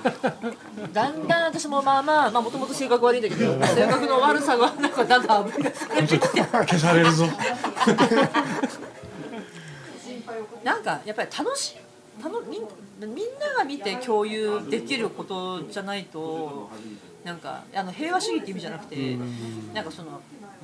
自分が欲しいっていう人ってまあまあおかしいなっていう気がしててどっちかっていうとほら面白いからとか美味しいからとか人欲しいみたいな気持ちがあるじゃないですか。あと嫌なのはねこんなの出していいのかなっていうぐらい今やってる仕事のこととかさあそうそうそうそう出しちゃう人いそるうんなだんか苦労話とかねああそうそうそう苦労話一番いらないよね、私はこれを作るのにいかに尽力したかみたいなとかそうねこうそう写真が出てきいるて最後に自分の作品が出てきてとかねそういやそ本当うか本当面白いよね。いやーね今日のすすきのでお酒を配ってるお客さんは大変ですから。ようやく戻ってきたんだ人が戻ってる。そうそうそう。いやでもね去年から見れば運命の差だよもうまあ普段マスクしてる以外はまあまあ普通ですよ、普通だよ普通ですよもう終わったっちゃうんですよでもなんかうん日本はでも最後までマスクし続けるよねまあいいんだよ別にいいんだけどマスクで済むならいいんだけど、まあ分かんないからなでもなまあまあわかんないわかんないうちの奥さんにもあの帰ってきたら全部服脱いでねって言われたあやっぱり嫌なんですねそうなんですかあ、ゆきおさんこれね味の種類がいろいろあるんですよ。あそうまあ出たとこ勝負でいいんだろうけど、一応ねこれ全部味がバラバラなんですよ。ミルフィー読めねえやユ。えそれ老眼で見えないってこうせえいや見えないですもよともとね見えないこれこの明かりだと暗いし見と？いやえまあ暗いから見えない。ミルフィーユチなのョコこレれートミルフこィれーミルフィミーユルでフすィーユなんかねあのちょた多分この色に準じた多分これは多分あのいちごとかでこれチョコとかで。えい西岡さんいちご好きじゃなかったでしたっけ？うん好きだよ一応いやこれこれいちごだじゃないかなきっと。ユルーは何なんだろうピスタチオとかわかんないけど。大体ハーゲンダッツのそばあですごい。なんかハイテクですね。伝票読むのがなんか QR コードとかで読むのか。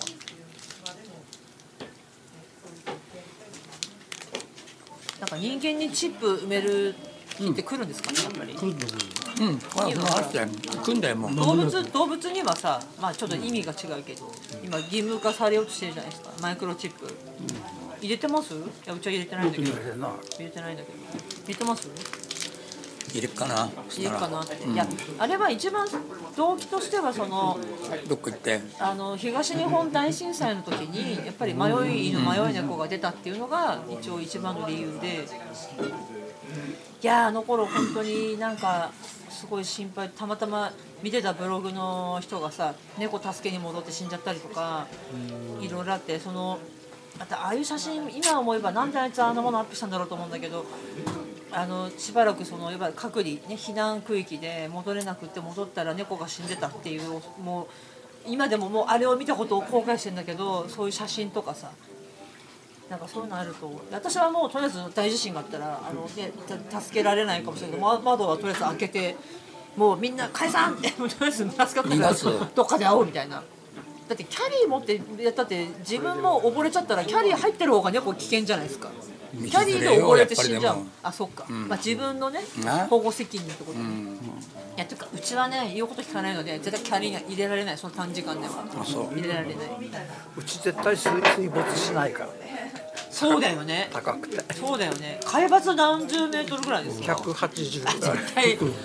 片井さんのとこになってきゃ地球全部終わりだなうちも大丈夫じゃないでもほらプレートがなんせこうなってるからもしかしたら高いとこが沈むかもしれないゴーゴーってそれだったらもうねそれ諦めるしそうかなだそうだいや私自分だけ生き残ろうとは思ってないので別にいいんですよ日本沈没って見た見てない私見てなくってそれこそあの最終回だけをネットフリカの見たんですよもう最終回だけ見てないえなんで最終回見なきゃ意味ないじゃんなんかね本当に沈没したのあれ言言っていいですか、あれ小松左京のはもともとはさ70年代の映画とかは全部沈むじゃないですか沈まないんですそう残っちゃうんだよね北海道とと北海道と九州だけ何言ってんだよ 小松左京が怒っちゃうよねだって沈むのだだ北海道と九州だけが残る残るのだからなんか怪しいなと思ったらあの地図見ててなんか残りそうだなってさだから北海道あんなのさあのとりあえず頑張ろうみたいな感じで終わったけど北海道がそれそれじゃないロシアになって九州が中国になって終わりだよね多分ね、もし残ったら、ねだってっていうかそうするしか生きていけないいやいやいいよもう北方五島で生きていこう、私はもうねもう名実ともにアネコフスキーになりますからどれ食べようかなじゃあこの茶色いし沈没しないの辛抱しなかったらそうそうそうそうなんですよなんで変えたんだろうねあれ小松作業に失礼じゃないですかやっぱり怖くなってんじゃないやっぱり、なんでうん、そこまで現実となんかリアルにリンクするような気がする人たくさんいるからさあれなんかドラマの中でね、車で逃げるシーンがあってねその高速道路が右側通行だったっていう車が本これは当日本じゃないっていうなんかそういう都市伝説的なのあったけど本当なのかな見てないからわかんないけどこれ韓国じゃないかって言ってたまあいやでも探して見れますよなんかあのネットフリックスででもね右側通行ちょっと待ってツイッターで検索してみますそんなことするかなと思って日本沈没右側通行右右側でもあの左側通行って地球上にあんまりないんですよね、ん日本とイギリスイギリスだけあねオーストラリそうかあ韓国で撮影されていたことが判明って書いてアあますそうなんだだから違ったってなんで判定しなかったんだそうですよね気がつかなかったんじゃないまさ TBS がアホなんじゃないですかこうやってね敵を増やしていくっていう話ですよねかちゃんとあれしないと え それって消せない今まで一回も消したことない何にもカットしてたからえなんか問題ありましたっけ何もないよ何今までなんかそういうことあったのかなって編集とあかったさのかなとああれ今日って何時からえ始まってんでしたっけ、今日7時からじゃあないれあ今一応さん7って時に言って到着したから7時かうんじゃあまだじまだ1時間20ういや最高で3時間ぐらいわ経って悪口とか言えないねこういう分いいんですよ言っんていやいいんですよ浅田さん前回めちゃくちゃ悪口言ってるじゃないですかのいやちょっとちょっと反省したで畠山さんが面白かったから5回ぐらい聞いたって言ってましたよああそうだねあの回が最高だったって何度も褒められました私私のおかげじゃないですけどいいんですよどうせ誰も聞いてないんだからそっか そう意外に聞いとてるけ思どうでしょあでも平均して何回ぐらいでも平均したらでも 200, 200以上は聞いてるそうですすごいねね、ありがたいね。やめようってまあそうなっちゃいますよねそんなに聞いてんだと思っていや誰聞いてるかわかんないからねいやそう誰が聞いてるかは全く分かんないので、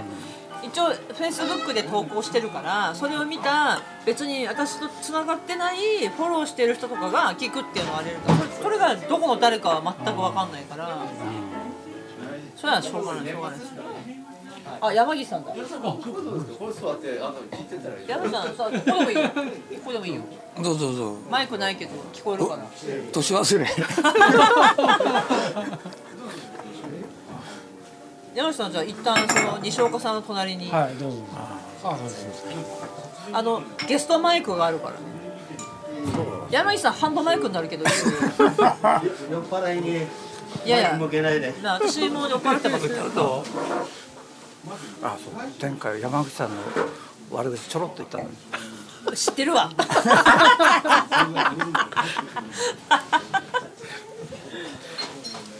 だってさって山岸さん今日何食べてきたんですか何食べてきたの今日会社でうんあ忘年あもう宴会その後行ってないんですかどっかサリューとか寄ってないのああのその後ライブに行って、うんライブ花スプリングスのあそうかライブそう行って花スプリングスのライブだねキューブガーデンキューブガーデン。あそこから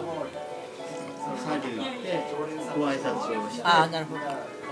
こにたどり着いて花スプリングスちゃんってあれですよねえ彼女も今井上陽水のおかげなんコーラスやってるんでしたっけ今もうやってないもうやってないのかもともとはミュージシャンがいたりとかあミーシャさん陽水さんとか山岸さんはまあまあその女性ボーカルを応援する谷町的なコーラス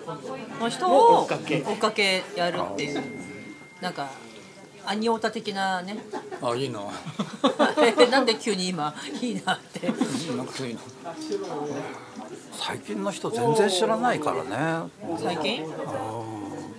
新しい音楽も一応買ったりするんですか畑井さんか聞くけど買わないかな聞くけど買わないうんいやもうなんか買う買う行為ってのはほとんどしないね CD はね CD とかも何そんななんか社会主義みたいなこと言ってるのだってただで聴けるんだもんそうなんですよ私ねもう辞めちゃったけど15年ぐらい専門学校に教えたことがあって必ずアンケートを取ってたのが最近音楽にお金を使ったのは何ですかって聞いたんだけどもう10年目ぐらいにねついにあの何にも払ってないっていうやつが現れて要は YouTube で聴けるからってあの買ってないってでもその子にちょっと深掘りして聞いたら好きなアーティストがもしできたら、そその人のはやっぱ手元に持っていたいから、アルバムは買いたいって、正しいただまあアルバムとかももう廃盤になっちゃって手に入らないとかってあるじゃないそういうのを買ってるんですよ最近まあ、買えるものは買うけどだからネット上にはあるわけはい、だからそれを落とすわけそれをでも値段決めた高かったらちょっと待ったりするでしょうんでもなんか限定版はなくなるから出 た限定版ゆきおさんはなんか一時期なんかバーって物を捨てたことを後悔してて若い時に持ってた本を買い直してるって言ってあそうだねいやわかりますねたわかるんだかだら俺絶対捨てないもん捨てないんだ本本だって山岸さんは最近買い直したものないの突然振らないでください酔っ払いなんだからいやあのゆきおさんちょっと新しいアルバム僕買いたいと思って今日来たんですけど持ってますか持ってないよね持ってない持ってないな残念ですねネットショップがあるので、あ、そうだ、山岸さん、そのさ、CD の前にさ、はいこの公演のチケット買ってよ。飛んで火に入れだったね1月12日に、これ、はいはいぜひ来てください。前回行ったじゃないですかそう、あの、またちょっと違う思考で、オスカーワイルドなんで。私今日は全員に買ってもらおうと思ってきたんですけどマイク持ったけど歌っていいんですかいいですよだっていやいや嘘です買い直してるのははいはいまあ僕はやっぱり大貫さんのアルバムを大全貫部さんのアルバムの何またあの L- リマスター全部買って買ってんのそうそうあれ太鼓に金入んのちゃんと売れたらどうなんですかね私なんかシャンシャンシャワーは買ったんだけどなんかあのなんか踊らされてる感じが嫌でその後全く買っ てない一応全部買いましたあそうだって大野久代子さんとはねあのまあここのおフ店ァーにストもネームで読み合うなんか 論安みたいなだから 太鼓いや古いわすっげえそんないやいや突然入ってきていやすいま私せでんもなんかぶち壊してだってね雨降りに来る私が雨降りに来る前なんですよね山岸さんが大野久子さん連れて雨降りに来たのって私その頃雨降り知らないからなんかそんな私でもカフェフェスは行ったんですよゲーモリのそうあの時ゆきおさんと大野久子だったいた俺呼び捨てしたけどおじさん と私行行さんだったの覚えてます覚えてるよ高橋さんとしんちゃんがなんかやるからっつってねで始めそうたそねう私あの時多分山岸さん初めてちゃんと会ったのかな岡本さんとかと行ったんだけど、で行ってそしたらなんかちょっと天気が悪くって、ん屋内になったんですよね急に場所が変わってそれでなんかちょっと収容人数が変わっちゃって私大貫妙子さんは本当ね中学校1年生の時からファンなんででも実際見てみたらなんかすごい口の悪いあのかなんか文句の多いお子さんで。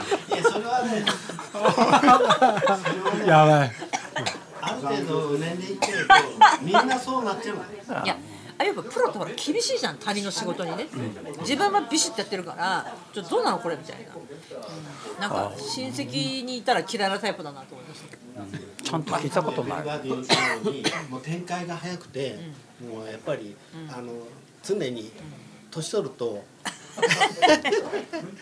すいませんいやどでうもいい私お話でした大野日妙子さんは大好きですから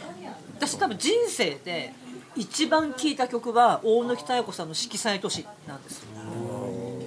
もうね知らないとうとう満回満回聞いまあ100万回ぐらい聞いてると思いますとか坂本龍一とかってもうよくわかんないし大貫妙子もよくわかんないし、はい終わ りじゃあそろだそからろね坂本龍有給がかかるぞ一何がいいのかわからないいいのかわかんないよね。ああいやあの畑谷さんってクラシックって聞きます何でもいいんだけど、まあまあうん、聞きます、ね。な何が好きですか例えば、どうだろうな。まあ、作曲家でもいいし演奏家でもいいですよパッと思いつくワードでいいあですーっと、えーっと、えーっと、名前が。えーっとロシアのアメリカに亡命した人。なんとか好きあ、そうそうそうなん。だっけどれだろ亡亡命でもないけど、 なんうか亡命えーっと、ストラビンスキーじゃなくてじゃなくてえー、とえ亡命した人いやか亡亡亡命じゃないね。アメアメリカで人気出た人。アメリカで人気出た人ロシア人あソソ連の人で、うん。もう最近名前が出てこない。誰だあのー、えーっと。まあいいけどでも一応好きなんですねだけど坂本龍一はあんまりあ YMO って好きですか YMO は嫌いじゃない好きじゃないあじゃあああ終了いやクラフトワークは好きかもしれないああなるほどねなるほどね電子音楽としてのあのあれだね、あっていうかいやか彼らがあ細野貞臣好きーああでも坂本龍一そうでもないーはいっていう感じかね高橋幸宏はは今のがあのまあどうでもいいかな見て最後ですぐ分かるひどいえ三人のうちどうで一番どうでもいいのどれあー誰だろう坂本龍一と高橋幸宏どっちたが高橋幸宏かなああそうなんだああなるほどいやなんとなくイメージは分かりましたか細野忠臣はいいなと思う時もあいるやでも全部細野が晴臣さんが一番プリミティブだからあのー彼が一番そのファッション寄りじゃないですよねすごくやり本当にやりたいあの土着的な自分のやりたい音楽っていうなんか音楽に絵を描いてる人っていうあの坂本私も分かってるけど坂本龍一さんはあのエセアカデミックなんですよねうんだから坂本龍一を好きだっていう人が嫌いだっていうのは私私私言っちゃっそたれ私だよ私私高橋幸宏さんはまだ独特であの人どっちかというとファッションに近い人なのでアプローチもまあ、まあ、ちょっとね高橋幸宏さんの好きな人にはちょっと反論あるかもしれないけどアプローチとしてまあファッション寄りだなっていう感じがあってで坂本龍一さんはでもねなんだろう私あのちゃんとアカデミックにその和声とかを学んでないんですよピアノワード鳴らすだけどでもねやっぱあの人にしか作れないあのーシンフォニーみたいなところがあってそれはねやっぱりね無視できないまあいやでもなどクラシックとして聞くとあでもおもちゃおもちゃおもちゃおもちゃ全然全然そこに立ってないから全然ダメですよねでも非戦士女優より好きだんね非戦あ士非女優より戦市場はだって村上春樹みたいなもんでしょだか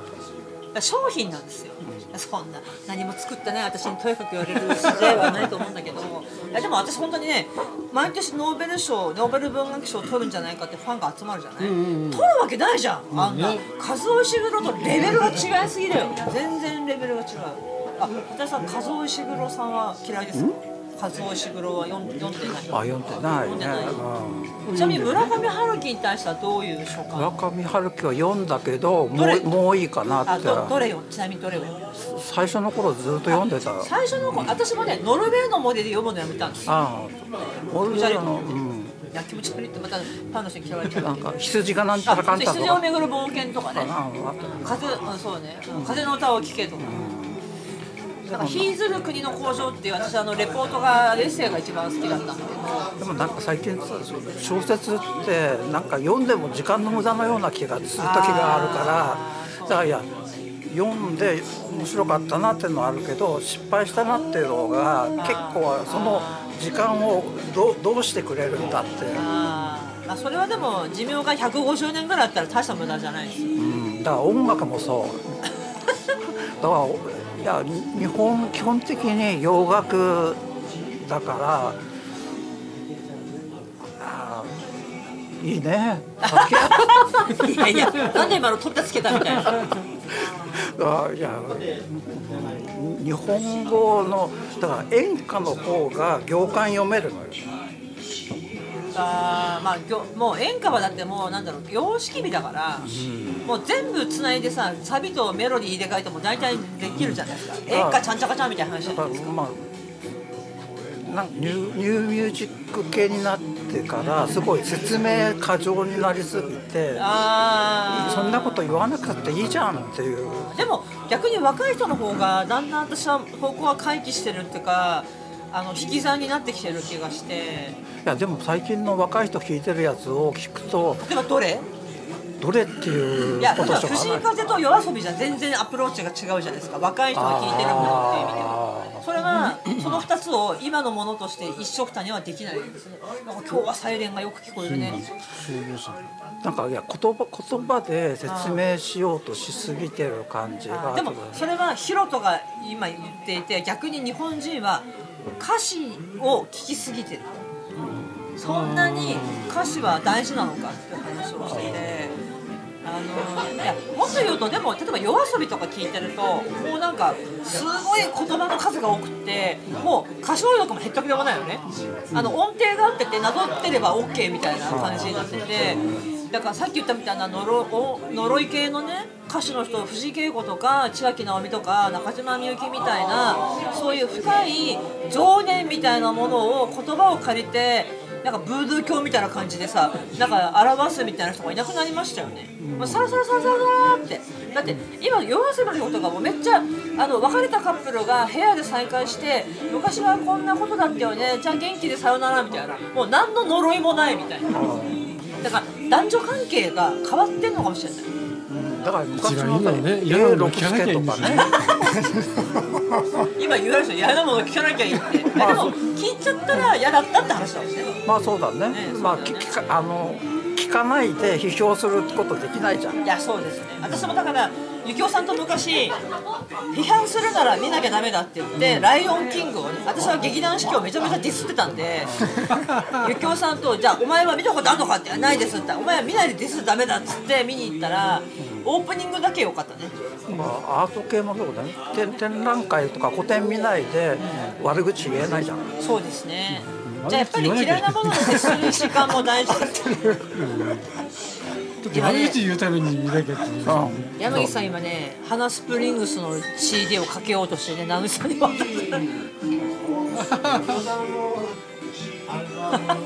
もらってそんな ああこんなませんよ心配そうそうですちょうどねそう短編小説集みたいなあの家具シリーズっていうのをやってて結構久しぶりですよねこれ何曲目これ2曲目2曲目かあれ前の「ブリッジ」って何年前ですか20 102020いやそうほぼ20年ほぼ前20年近くそんなに久しぶりだったんですねそっかあなんかこここういう場で聞くといいねだからちゃんと、まま、真面目に聞くとああ音楽ってそんなね真正面から向き合うもんじゃないですあよーなんかここのガサガサガサ細音ガサゴソうるせえなこうというとこかで聞くのがいいんですよああそうだねかつここねオーディオの音がいいのでいいよねそういい音だから俺もそれは思ったいやだからこうちゃんまともに聞くと歌詞を歌詞を見いながろらいろそれってもうほぼね聞き方がね調べるっていう聞き方なんですよ言葉をねこういろいろこう咀嚼したりアレンジのお楽器の音が気になったりとかっていうことですでもやっぱりがっつり聞きたい方だ絶対あそうイヤホンヘッドホンで聞くのは私でも年取ってきたらなんかあの音楽を聴きながら読書することができなくなっちゃって俺は無理最初から大丈夫今でも大丈夫ですか私ねでもね若い時はほぼね音絶楽は対ね頭に入ってないあ音楽聴きながら読書したけど今できないあ分かんない言葉の音楽聞くと大丈夫あわかりますだから日本語の歌あは絶ダ対メダだメ英語だったら大丈夫い英語もや私ね、まあもうね言葉があるとダメだしいやあのインストでもなんかそっちに牽引されちゃってダメですね英無語音無は音の方がいい、英語は理解しようとするからダメあでも俺もその生活を消すために聞きながら読むーあ聞ーいてないとテレビの音とかねうちの奥さんがあーなんかそれはあ話してのるリビングで本読んでるって今風景が目に浮かびましたねフランス語がいいかもしれないわかわけわかわんけなわいかんないからねわけわかんないからね私はフランス語ほら分かろうと するからそれダメになっちゃう字面見たらなんとなくわかるけど発音して発フラン音と読書用あの文字の歌方が分かるんですね全然わけわかんない歌ロマンス語系だからなんとなくラテン語とかスペイン語スペイン語と似てるからねそうですね。まあ、似てます。赤いのください。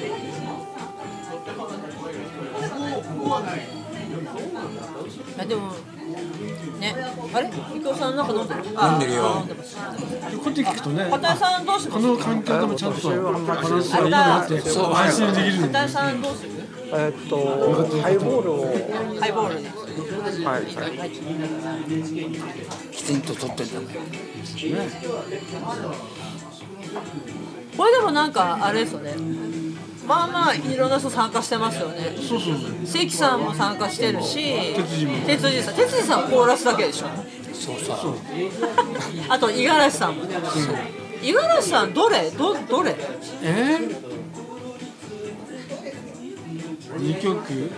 2曲あもう終わっちゃったあ終わ終わもう一曲終わってるこれからよこれからね今聞こえてくるよあじゃあもう一枚ななんだっけタイトルなんですかああそれをブ渡ックエンドさないといけないなと思ってた2人に何2ブックエンブド2ックエンドツーなんで2なのワンがあるからあワンもあるんですかやってたのよあそうなんだ、あ知らなかった番組でねあれってあれはう歌歌なんです歌う歌っていうか歌しかあ合っのてないんだけどアーカー芸能あのヘッドホンのそうアーカー芸能パンフレットかと思ったけどパンフレットみたいだよなあ奥寺さんのスタジオにあるあそうそうそれはいや引きあれ奥寺さんだ奥山さんとかで売ってないよねどどこで買えるんですかあれはあれどこで買えるの帰るよ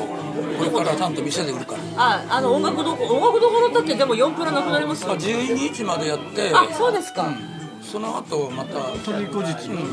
あそうなんだあっちは何曲入ってるんですかあっちはね6曲それ弾き語り弾き語りにプ双ラス子の自分清でさん乗のっけツてインズえどういうこと 自分で自分の歌に重フォねークグループ作ったんだあそうなんだ自分で自分の2人の2人のそれなんかムービーにしてほしいね2人て二人であー今ならできるねそうそうそうあそうだなやりたいなそれな今ワイワインと間違ってマイク押すとこだった俺もよ何回もそうか山口さんはどうしたのそれ何それ何いやいいよあの言っていいよちょっとよ見えないのいや見え見えないのあのチケットに予約しただけなんだけど本田さんのやつねトリビュートあらちょっとあんた311は供養しなきゃダメな日じゃないのこれ えこんなのあるんだこれ誰出るんですかえオールスターが出るこれもちろん大貫妙子さんいますもちろんあこれ買ったの1万2000円いやいや買ったんじゃなくてあこれから買うの抽選なの山岸正美様ログインログイン中になってるあそっかかあ抽選なのね抽選なの変えたら買うってやつ変えたらいいとあ1枚しか買ってませんけどーえー、だって2万5760円って書いてますここ2枚取ってるじゃんやらしいなあれあれこんなところで見ねえかいやもちろんですよ俺は編集はないからこのラジオ編集はねえからやばやらしいな神主さんどこ行くのもうええあれ帰ってきたらここ おいでよ変だな2枚になってるの間違ったか大丈夫このラジオね誰も聞いてないから200人ぐらいしか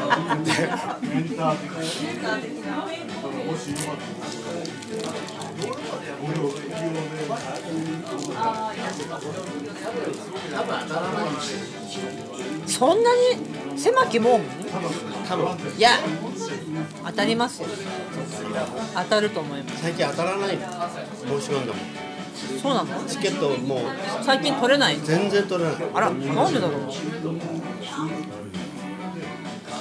私でもね某コンサートはあの山岸さんのおかげでちょっときまあああおいおいおいおいおいおいおいたまにお世話になってでもなんかねコンサート最近行きました行きません基本的にななんだろう興味ないのあかんなまりライブ感には興味ないまあそうだねねいやほらあの発信する側もさ例えばスティーディ・ダンとかグレン・グールドとかも、まあ、完璧なものしか見せたくないからライブが嫌だって言って完璧なものを収録をしてそれをまあ焼いて売るみたいなね、その人の気持ちも分かるんだけどでもねやっぱりねあの収録された記録とライブって全く受けるものが違うですよねだからいや畑谷さんなんかアイドルとか好きになったことないのアイドルはそんなのさ記録した歌聞いてもしょうがないその人が目の前にいなんて意味ないじゃんいや基本的にその、えっと、日本人の歌を歌う人はあんまりそんな興味ないいや別に何人でもいいんだけど誰が好きだったんじゃんだ誰だろうなパッと思い出すの誰え別にいくつの時でもいいんだけどあああの人踊り子を歌った人なんだって踊り子を歌った人野下君がじゃなくてそれじゃねえだ ろえっとえ踊り子踊り子えっとセクシーとかほら誰か分かってよ誰志村さん誰誰誰下田下田一下田一郎郎あ下田一郎 それそうだ恵子さんの投稿に恵子さんがバウンディの踊り子投稿したら、長山茂さんが「それ下田一郎だろ」って言われた下田一郎さんって私全然わかんない分かんないよなきっとなその人は今で言うとポップシンガーみたいな人なのいやつけたならんねだそろのぐらいういたなのうんシンシンガーソングライタそそんうぐなんらいだでよ今そこに男が出てくるのかすごい不思議だったのよあでも畑さんにとってはアイドルだったのアイドルじゃなくてその踊り子っていう歌が好きだったあ歌が好きいや今私偶像崇拝の話をしてるんですよあはいすみませ んぐアイドルアイドルアアイイドルはアイドドルル性的搾取ですよもうだだって俺の青春時代にアイドルってあんまりいなかったもんねえでもなんか女の子でなんか可愛いなとかそういうのなんかああ薬師丸ひろ子とあかそれはすごい共感できますそれ何の頃の薬師丸ひろ子ですかえっと、最初最初の頃機関野生の少年ああセーラフの機関機銃関銃とかねなんかマジャ私スのも LP 持ってましたあこんな可愛い人がこの世にいるんだと思って写真集も持ってましたよあの人なんか資生堂の広告に結構使われてたんですね15歳ぐらいの時にああとあれあのなんだっけ、えっとペドロカプリシャスの初代高橋真理子じゃその前誰だっけえっといやいやーマリかなと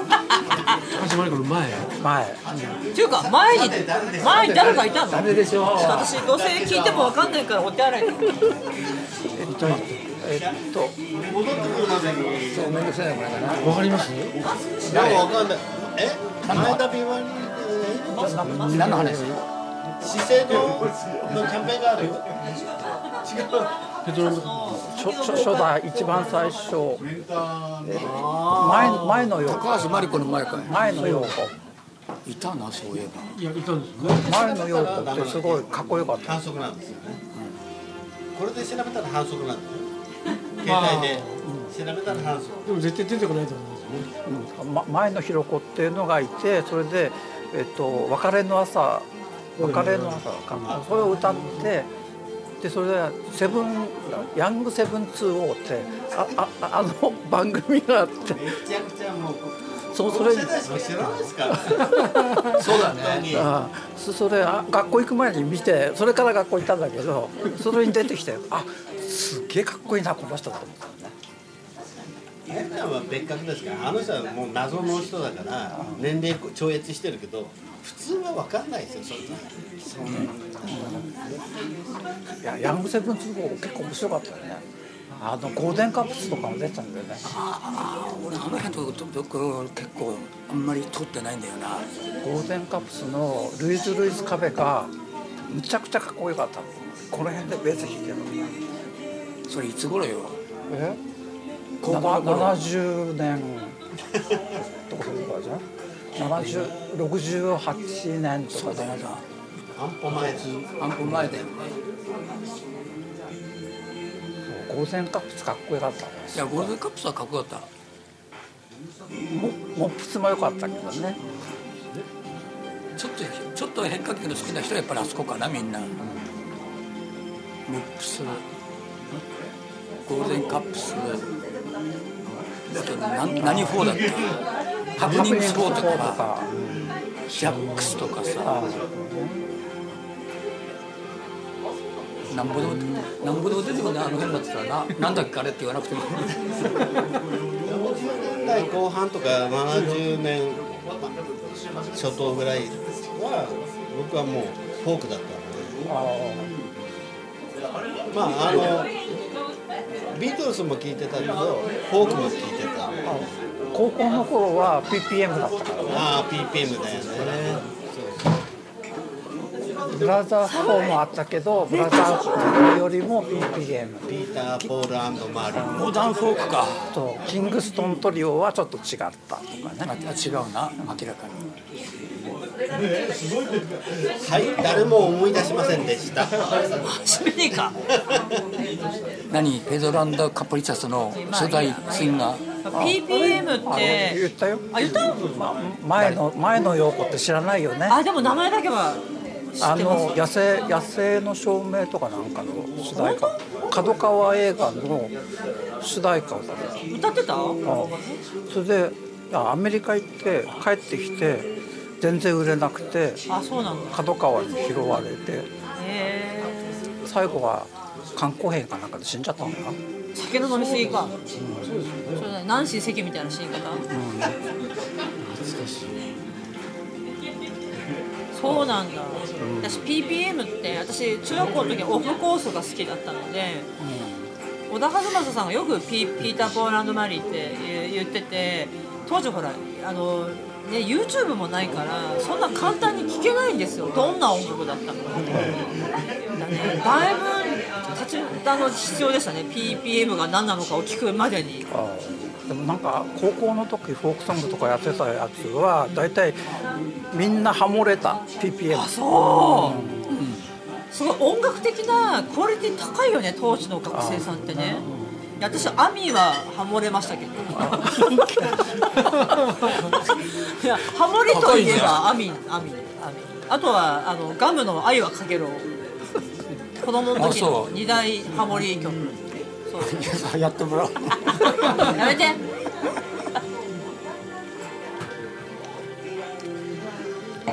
これ最後の曲だよね。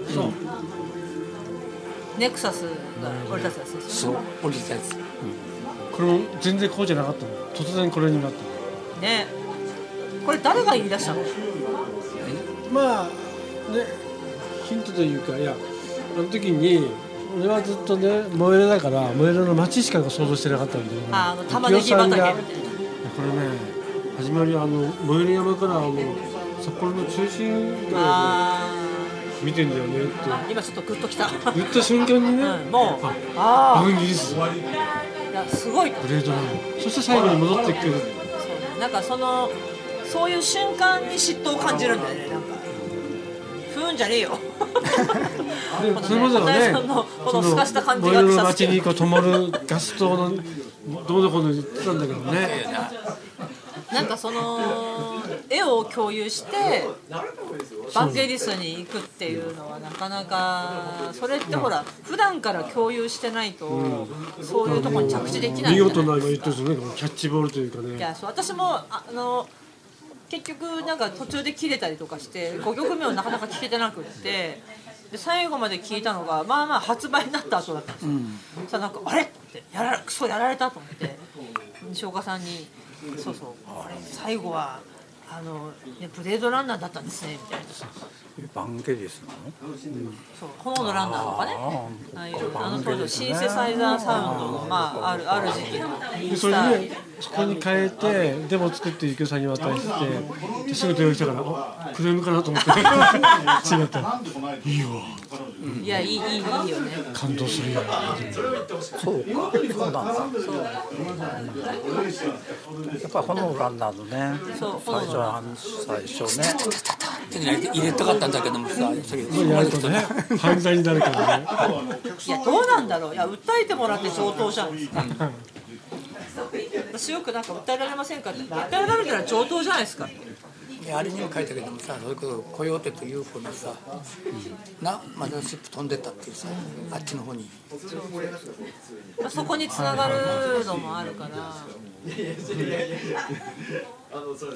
やあの片山衝撃かなアストロノーツ書いてくれてさ、あのドアンからね、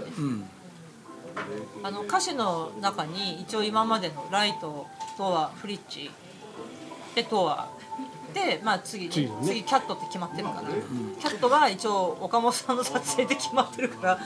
猫やりたかったのそうです私もいやそれは畑さん猫描きたいよねってでも次のアルバムを一応その前ソファー岡本さん撮ってもらってるんだけど、その伏線回収で次の「キャット」は一応岡本さんが松を取るっていう。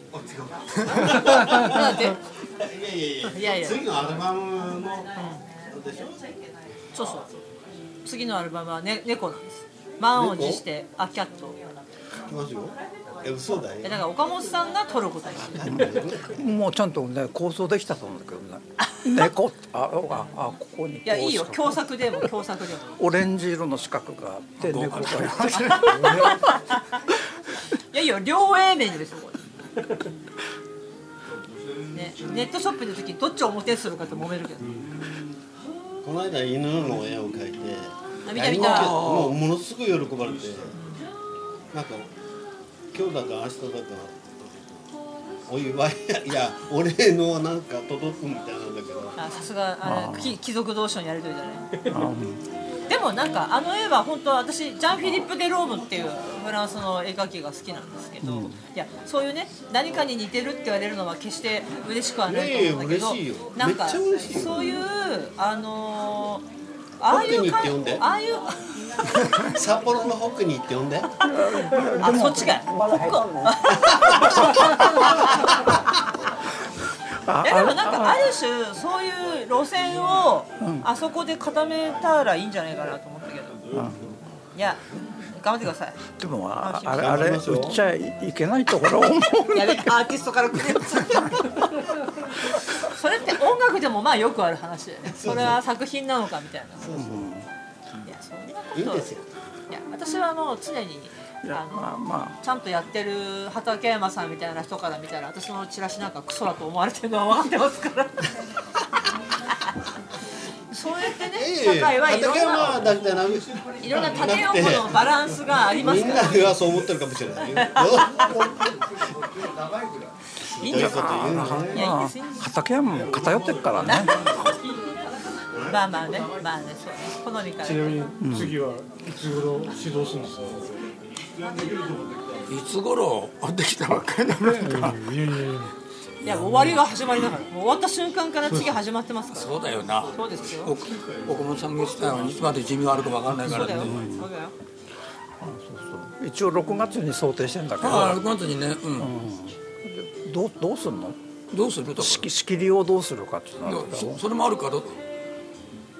この間言ってたところでどあはねなんか生歌高いのとくださいか歌声ダメだって、だからその場所探しも含めてやるんだったらばあ場所はねなんかとりあえず見つけてはいるだあとは幸男さんが気に入るか気に入らないかいや全然それに関しては全然そっちの方のなんたかっちゃんのいわゆるたっちゃんちょっとおいでレイアウトするさ空間みたいなものの最優先だからそっちの方がそそ反対動くってんだったら全そ然いいそこは狭すぎてダメだから、隣にコワーキングスペースがもう終あわっるてけどそこだと人が入さるっちゃんなんか暇そうだからだからそれであればそれで全然だか鳥富士を購入してました楽らその天決め打ちしちゃってもいいしありがとうございますだからねろ 6, 月入っ手持ちて手持ちで、はい、あとなんかもう今ねゆきおさんと八体さんが打ち合わせ始めたからまあそれはそれでいいかなはいさっちゃん今年はどんな一で年きれば昼間がいい私は健康に脅かされる一年でしたね。そうだよね、はい西岡さんと同じめまいがひめどくまていひにどくなてるね、そう多分同じだと思そうそうそうう。もうめまいに脅かされる一年でした3。ヶ月そうなんですよ。でもまあちょっと来年はき切り替えて健康になりたいなと思ってます。劇団の方劇団やってるそうなんですこんにちはこの人でも映画も出てるし本当ドラマも出てるし女優さんなんで劇団知ってる人誰橋ゆきえさん橋橋口幸恵ですね。はいはい。千年王国ね。ああ千年王国さんって、まあ、橋本幸さんといろいろねやってるそうかなあのあの橋本幸に必ず千年王国の人出てくるあ大学大学で授業を彼女持ってて、あそうなんですか、それでちょっとだけ知ってるでもこの人はねあのあんまりミュージカルとか演劇とか一色たにしいやていいいま好きじゃないですかいいいですよ ねいいと思うんです。でもそういう方もいらっしゃる。い多くいらっしゃいるや。でもなんかあのいつか誘って行きますいつか誘って行きますからでも意外とやっぱりあの見ない方が多いんですいよやそうそ演う劇は。いやそういう意味ではなんかあのほら札幌市がなんかえんなんか演劇なんとかってえやってて、あの地下法とかで宣伝して、今まで来なかった人を取り組む取り込むっていうのがそうですね私は大事だと思う。そう私は今年はあの札幌市のあの会議あの芸術文化の会議に参加演劇代表として参加させていただいてで、まあ、コロナがあって助成金を取るためのいろいろ施策を考えるんですけどアンケートを作ったりとかするんですけど圧倒的に札幌って音楽が多いんですよね音楽の方が多いんですよ音楽をやってらっしゃる方が多くて演劇とか舞踏とかまあ少ない意外と少なくてそれを知らなかったこあの知れたことがすごく良かったんですけどやっぱり圧倒的に音楽が多いんですよねで、まあ、札幌市の、まあ、こんな話してもあれなんですけどお金が行ってるのもやっぱ音楽なんですよねアンシティジャズとかもそれ含はやっめぱり畑井さんと達子が頑張らなきゃダメだよね。そのアートっていうくくりの中で頑張りましょう音楽だけが多いってそいううのなはんで私すよはあんまり。圧倒的に音楽だったんですよねっていうかなんかニュースをあまりなんかキャッチしてないよね多分ねそういう意味ではあそのなんいわかゆでるそのもアー流れト方やっみてるたいなやつが役者やってたりとか上野えそれは大誰作の知って話る？上野大作って知ってますー上野さん上野上野大作。上野作こさこんの間なんかやってたのえその人は何をやる人なの？ええっとインスタレーションインスタレーションってあのなんかやってる風なやつ。あそうそうそうそう わけわかんないいやあれ私も私また誰かを敵に回しました。いや私もやってるからねそうなんですよねだからでもまあ確かに音楽なんだろうなと思いつつもいや音楽でもそう助成金のバランスが悪いっていうのはその割には私は音楽を楽しむ人は減ってると思っててあーなるほどねやっぱ楽器やってる人が減ってるみたいな私だから今ね一番でやらなきゃいけない鈴木鈴木にちょっとあの直道ですかああれでしょそっちじゃないわ やばいあの鈴木っていう楽器メーカーがあっ知ってるてよ楽器メーカーがあってあの電源をいらない楽器を作ってる鈴木は笛とかあの、はいはいはいアンデスっていうその鍵盤ついてる笛とか、はいはいはいオムニコードとかねそうやってるオムニコーデ今売ってないんだけど私今ちょっとヤフオクで落とそうとしてるあ今ね4万台そう稼働すると大体4万弱ぐらいなんですよねいやちょっと高えなといやそれでなんかそのもっと音楽は手軽なものであるべきだと思ってて例えば私の山口くんのね娘さんがやっぱりそのレッスンが辛くてやめたっていうのよピアノを弾くのは大好きなのにレッスンが辛くてやめるって本末転倒じゃないですかそれはそのシステムの問題じゃないそうだからそのね教えるってシステムに乗っかるってそうしだから学校でシラバス作って1年間でここで学べみたいな感じじゃなくて音楽って楽しむもんでしょだから別にねピアニストになりたいわけじゃないわけよだから楽しみたい子に対するレッスンっていうのがなぜないのかなと思ってそれをちょっとねなんかこれからちょっと企画書うをんそうねですね書いていいですねね鈴木に乗り込もうかないいですねオムニコードの後の Q コードって知ってる知らない Q コードってカセット差し込むとカセットううん、カセットそのカントリーだとかビートルズだとかその音楽に対してこのこうヒュヒュヒュヒュっていうのがまあヒュヒュヒュヒュでなんか丸め込まれたけど何でよくわかんないいやオムオムニコードにそのカセットがそういうなんかアタッチメントをつけたらそれで再生されるみたいなそうそうそう音 Q 楽コードの Q ってアルファベットの Q だ Q 9、うんコード今それヤフオクでえないよ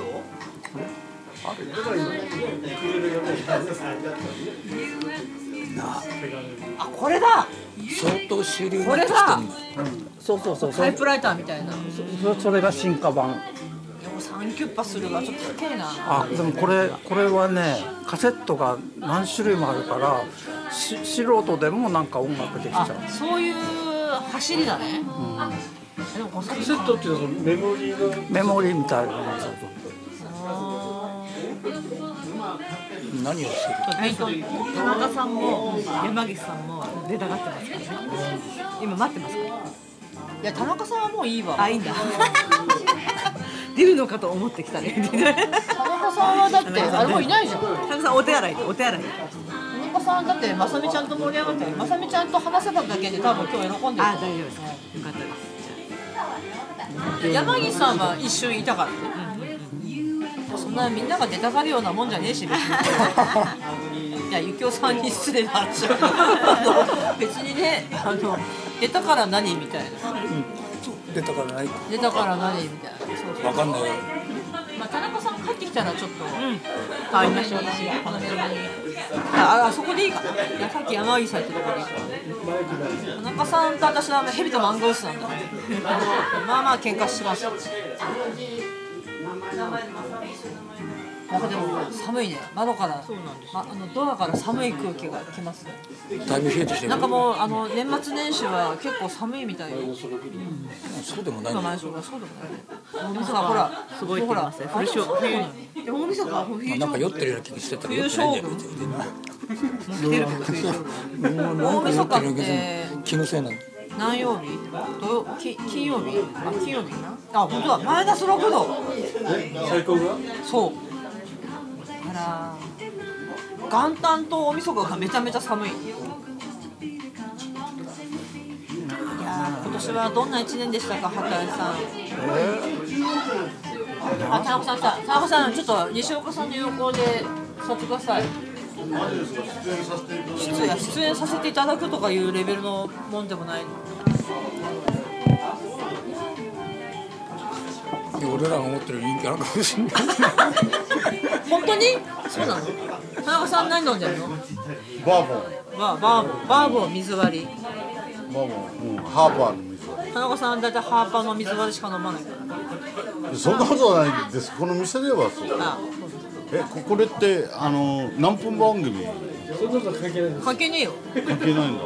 えでもへ平成じゃないからあなたの会社でやってるような平成と関係ないですえー、これ西岡さんが編集して編集はしないノーカットだ誰えそのままが流れ誰るんだがどんな出現しようとそのままで放送します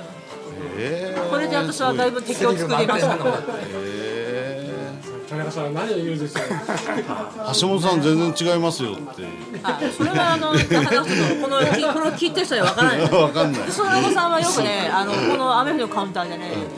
いろいろあのつまらない話で言い合いをするんですよそれやってもらおうかなしたらいやでもねもうもうないなもうないなもうな最いとか近ちょっとね世の中の方がおかしいからそうそうそう橋本さんより全然違いますっていうことが多いのでそうそうなんですよそうだから田中さんが私にあんまり反感最近持たなくなってきたん ですよあのあえなあのまずあの聞きたいのは橋本さんあの同心の連載あれ本当に終わっちゃうんですあかはいもちろんです終わりましたこあそうなんですかの間ので終わりましたなんか私あのちゃんとねああそこで終わる人って私の連載は今日でおしまいです皆さんありがとうございましたって書くんだけどなんかそんな必要あるかなと思ってだ誰も呼んでないかもしれないのに皆さんって皆さんって誰だよみたいな読んであ読んでませんあのかっこよね、かそうだからっさよなたらさよならって普通に、そうそうだからあの気づいたらああいつそればいねえなみたいなのでいいんじゃないかなはまた復活しやすいしいや皆さんっていうその私それよく昔から言うんだけどそれこそ SNS でさ普通はだって友達と自分ってあなたと私じゃないですかだけどフォロワー増えてくるとさ最近皆さん最近投稿してなくてすいませんみたいなコンクラが出てくるわけですよ皆さんって誰だよってお前何気取りだよみたいな気持ちがすごいあってなので基本的にはでそれで昔ラジオの仕事をしてた北見さんについて ARC の番組やってる時にあのなんかテレビはと違ってラジオは一人で聞いてるから。基本的にはあなたと私っていう世界なんだねって聞いてたので、私髪もそうだと思っててなのであの最終回にいいですよ自分でもマイク持ちますよあな そんたあの2022年があなたにとって素晴らしい年になりますようにって書いたのはララジオが好きだからなんですけどそんなそんなそんなでいいじゃんねいやいやいやいいいいいい文章だっていやでも半分ちょっとね橋本さんのこれシャレかなと思ああなるほどねうで淀川長春さんのことをうん知らない人も今たくさんいるかいやら、もう新聞読んでる人で知らない人はいないです年寄りしか見てないからなるほそれはやっぱりさすがにあの読者層っていうのは言われてないけど考えなきゃいけないと思ってやってるのであの残念ながら若い人はテレビもうん見ないし新聞を読んでないだから私が私ぐらいがアンダーなんですよはっきり言って新聞はだから私が知ってることは新聞読んでる人は知ってるだろうなってあの3年間の真ん中辺に気づいた時にすごい楽になったんですすごい意識最初はしててその私はでもすごく上の人に、ね、合わせなきゃいけないと思ってたのを取っ払った時にすごい書きやすくなったんですよねいやでも本当面白かったですあの550文字なんです大体あの文字数ってねあどれ何回書いてたんですかうんといやわかんないけどあの数えてないしあの記事も取っといてないのでわかんないけど多分年間10回か11回ぐらいなんで323回なのかな37人いるんですよあそこだから月にいやしねえよなん誰が読むんだよそんなものそんなしねえよ思い思いでいや私がもし向かあの後でねあのそう後発で有名人になったら誰かが出してくれますよそんなもの初期の頃にこんなもの書いてたよいやでも本当いい経験をさせていただきました田中さんにもね何度も褒められましたんで本当ありが田中さんが私を褒めるなんてめったにないことなんですねいいですねいや仲悪いんですよ仲悪いんだけどそうそう本当いにやあいりがやたあいの文章にはうるさいちょっとあのもう37年それで食ってきてるからまあ記者だからね報道記者だから報道記者が文章のプロかって言ったらそれこそ私は違うと思ったけどまああえて言わせてもらいますけどそこそこ難しいですよね何がプロかじゃあそう自分のことをでもいまやあプロってそ言えれる音楽もそうじゃないですかそれ例えば造形とかだともっともややこしくなると思う本人が言ったらプロだみたいなとこあるじゃないですかアートはああさっきのインスタレーションの話じゃないけどいやじ自称アーティストとかねそう私もいっぱい卵ぶつけたくなる作品いっぱい見ましたよゆきおさんどうですか自分のことやっぱりあ何のをプロだなっていうそういう自覚みたいなのはあるんですよないですよねないのかい最近ねあの写真家写真家自称写真家あーでもすっげえうるせえこいつらと思ったもん誰えいや某喫茶店でああの写真展をやる人たちあその仲間たちあってああ語弊があるなーあるいや別にないんじゃないえいやそれなんかあの丸山の青い壁の喫茶店じゃなくてあじゃないのかあのー北の方にある某チャオっていうあ棒じゃねえじゃんそれは趣味でやられてる人たちそうそうそうでで写真や写真って結構シャッター押せば映るじゃんそうだからそまあどうどうなんだろうねだからセンセンスの問題だけだと思うんだけどだから機材とかいい機材持っててそれでいやあの実はその映像の世界でもそうなんで、ね、今 YouTube を見る人がすごく多いからじゃあ、ね、テレビ局が作るものがあのプロの仕事なんですかあるいはそのプロのカメラマンが撮ったものと YouTube で自分で撮ったものとどどこが違いますかってもうもう境がだんだん分かる分からなくなってんだけどでもねあの僕の場合は一つプロかプロじゃないかっていうところの境目があってそれはねあの端的にねあの僕はその報道が長かったんだけどその後ちょっとまあまあビジネス的な部署にいたのでちゃんとお金を稼げるっていうことを考えてますかどうかっていうことがプロかプロじゃないかっていうこれテレビの番組って要するにスポンサーからあらかじめ金を取ってその仕上がりに対してジャッジしないでもうスポンサーから金ついてますよねいやそれは YouTube が楽しければよ良いコンテンツであれば再生回数が出ますけどテレビはあらかじめスポンサーから金もらってるからそれはジャッジはないですよねそうですねあれいやいやいや全くその通りだと思うですよねだからテレビはダメになったんですよねなりつつありますよねうんまあ、まあまあテレあのまあテレビがダメになって僕なっても僕はいいんだけどそうだね田中さんはもう退職金もらって辞めてくるからね延長雇用だから別にいいからいいんだけどでもそういういわゆるそのビジネスモデルは壊れつつあるいや壊れつつあるし見る側のレベルも変わってきてるので、はっきり言ってもうなんかもうなんか取って出しみたいなねもう勢いでやってる若いやつの YouTube がさ、まあ、毎月数千万収入あるみたいな世界があるわけじゃないですか私はあれはいいとは思わないけどあそこを生んでしまったのはやっぱりテレビが YouTuber みたいなものを作り出してしまったからだと思うんですよねはっきり言って「水曜どうでしょう」なんて YouTuber じゃないですかあの佐中さんの曲じゃないけどねあれは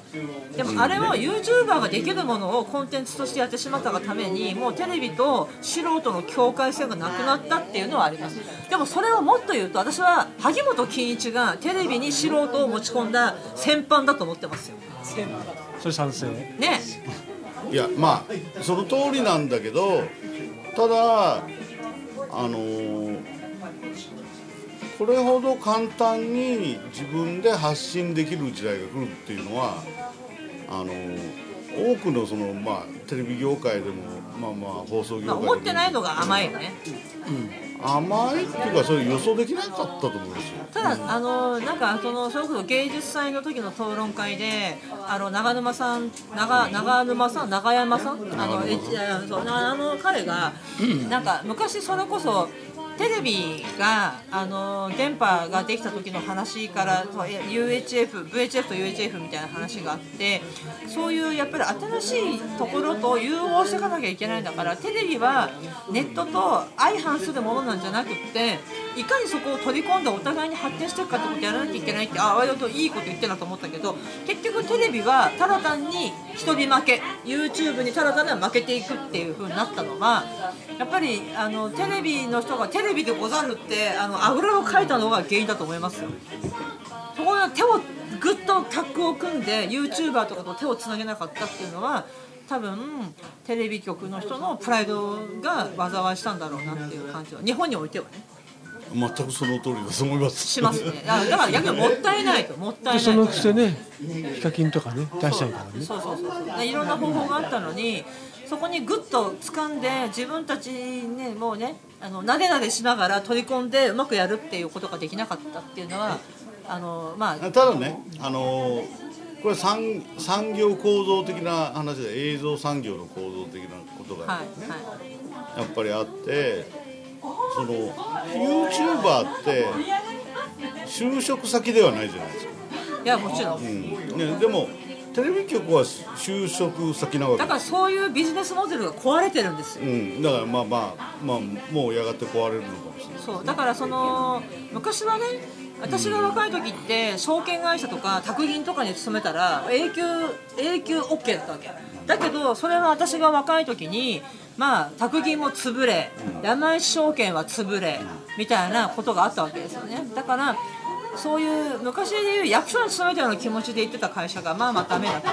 ということがそう技術的にも起きてしまったっていうビジネス構造が変わって田中さんはたまたまバブルも謳歌して、ね、謳歌してないですけど謳歌してあのその記者としてロシアにあソ連にも赴任して海外勤務を終え満ソ連では額ない満額の、あのー退職金も得て今延長雇用でたこれ本当 HBC オブ HBC ですよ いや延長雇用ではないです延長雇用じゃない、あのもう社員ではないあそうか延長雇用そうか延長雇用ではないなでもまあ一応給料がもらえるわけですよね週5日出てこれはもう勝ち組ですよね完全な勝ち組だと思いままあす、まあまあ僕は後輩に僕僕らの世代はあのなんとかに逃げ切りましたっていうけどいやそういやそれは本当逃げ切ったと思いますうんまあまあ、そのまあ、まあ、にに逃げ 切っ逃げ切ったからなんか嬉しいわけでも別にないので、いやいや嬉しいだろうなんかでも一番未来のない話をしてる気がするいやそんなことないそんなことないいや話をしてもあんまりしょうがないのでいやあの別にそれはあのそれを嫉妬するとかこの野郎って話じゃなくっていや田中さん良かったねって話でいや野球でそう逆境こそチャンスなわけですよだからこれからのあの放送局にいる人たちは誰と手をつないでやっていくかってことが大要す事るでに昔はねもう使ってる機材はまず違ったプロでしかそうそうそう、ねだってやり今やが民ったよ生機でできるからねそう iPhone でもできんだよそうそうそう iPhone で映それ像がが一番撮れるんだから、まあゲー大ムというか大学の頃ね HBC のね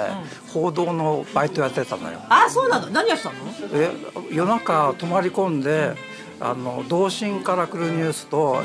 え映画社から来来るるニニュューーススををあの朝出すっていうテロ,、へえテロテロップを作ったりとあかそうなんですか、うんそれってテロップってなんかその当時と専用の機械があるんですかあの社食機社食なんだ社食で反転してるだって西岡さんだって今も仕事してるけど昔はだってそうあの映像の仕事してたか昔このは8ミリボボレックスとかねならんかそのへえ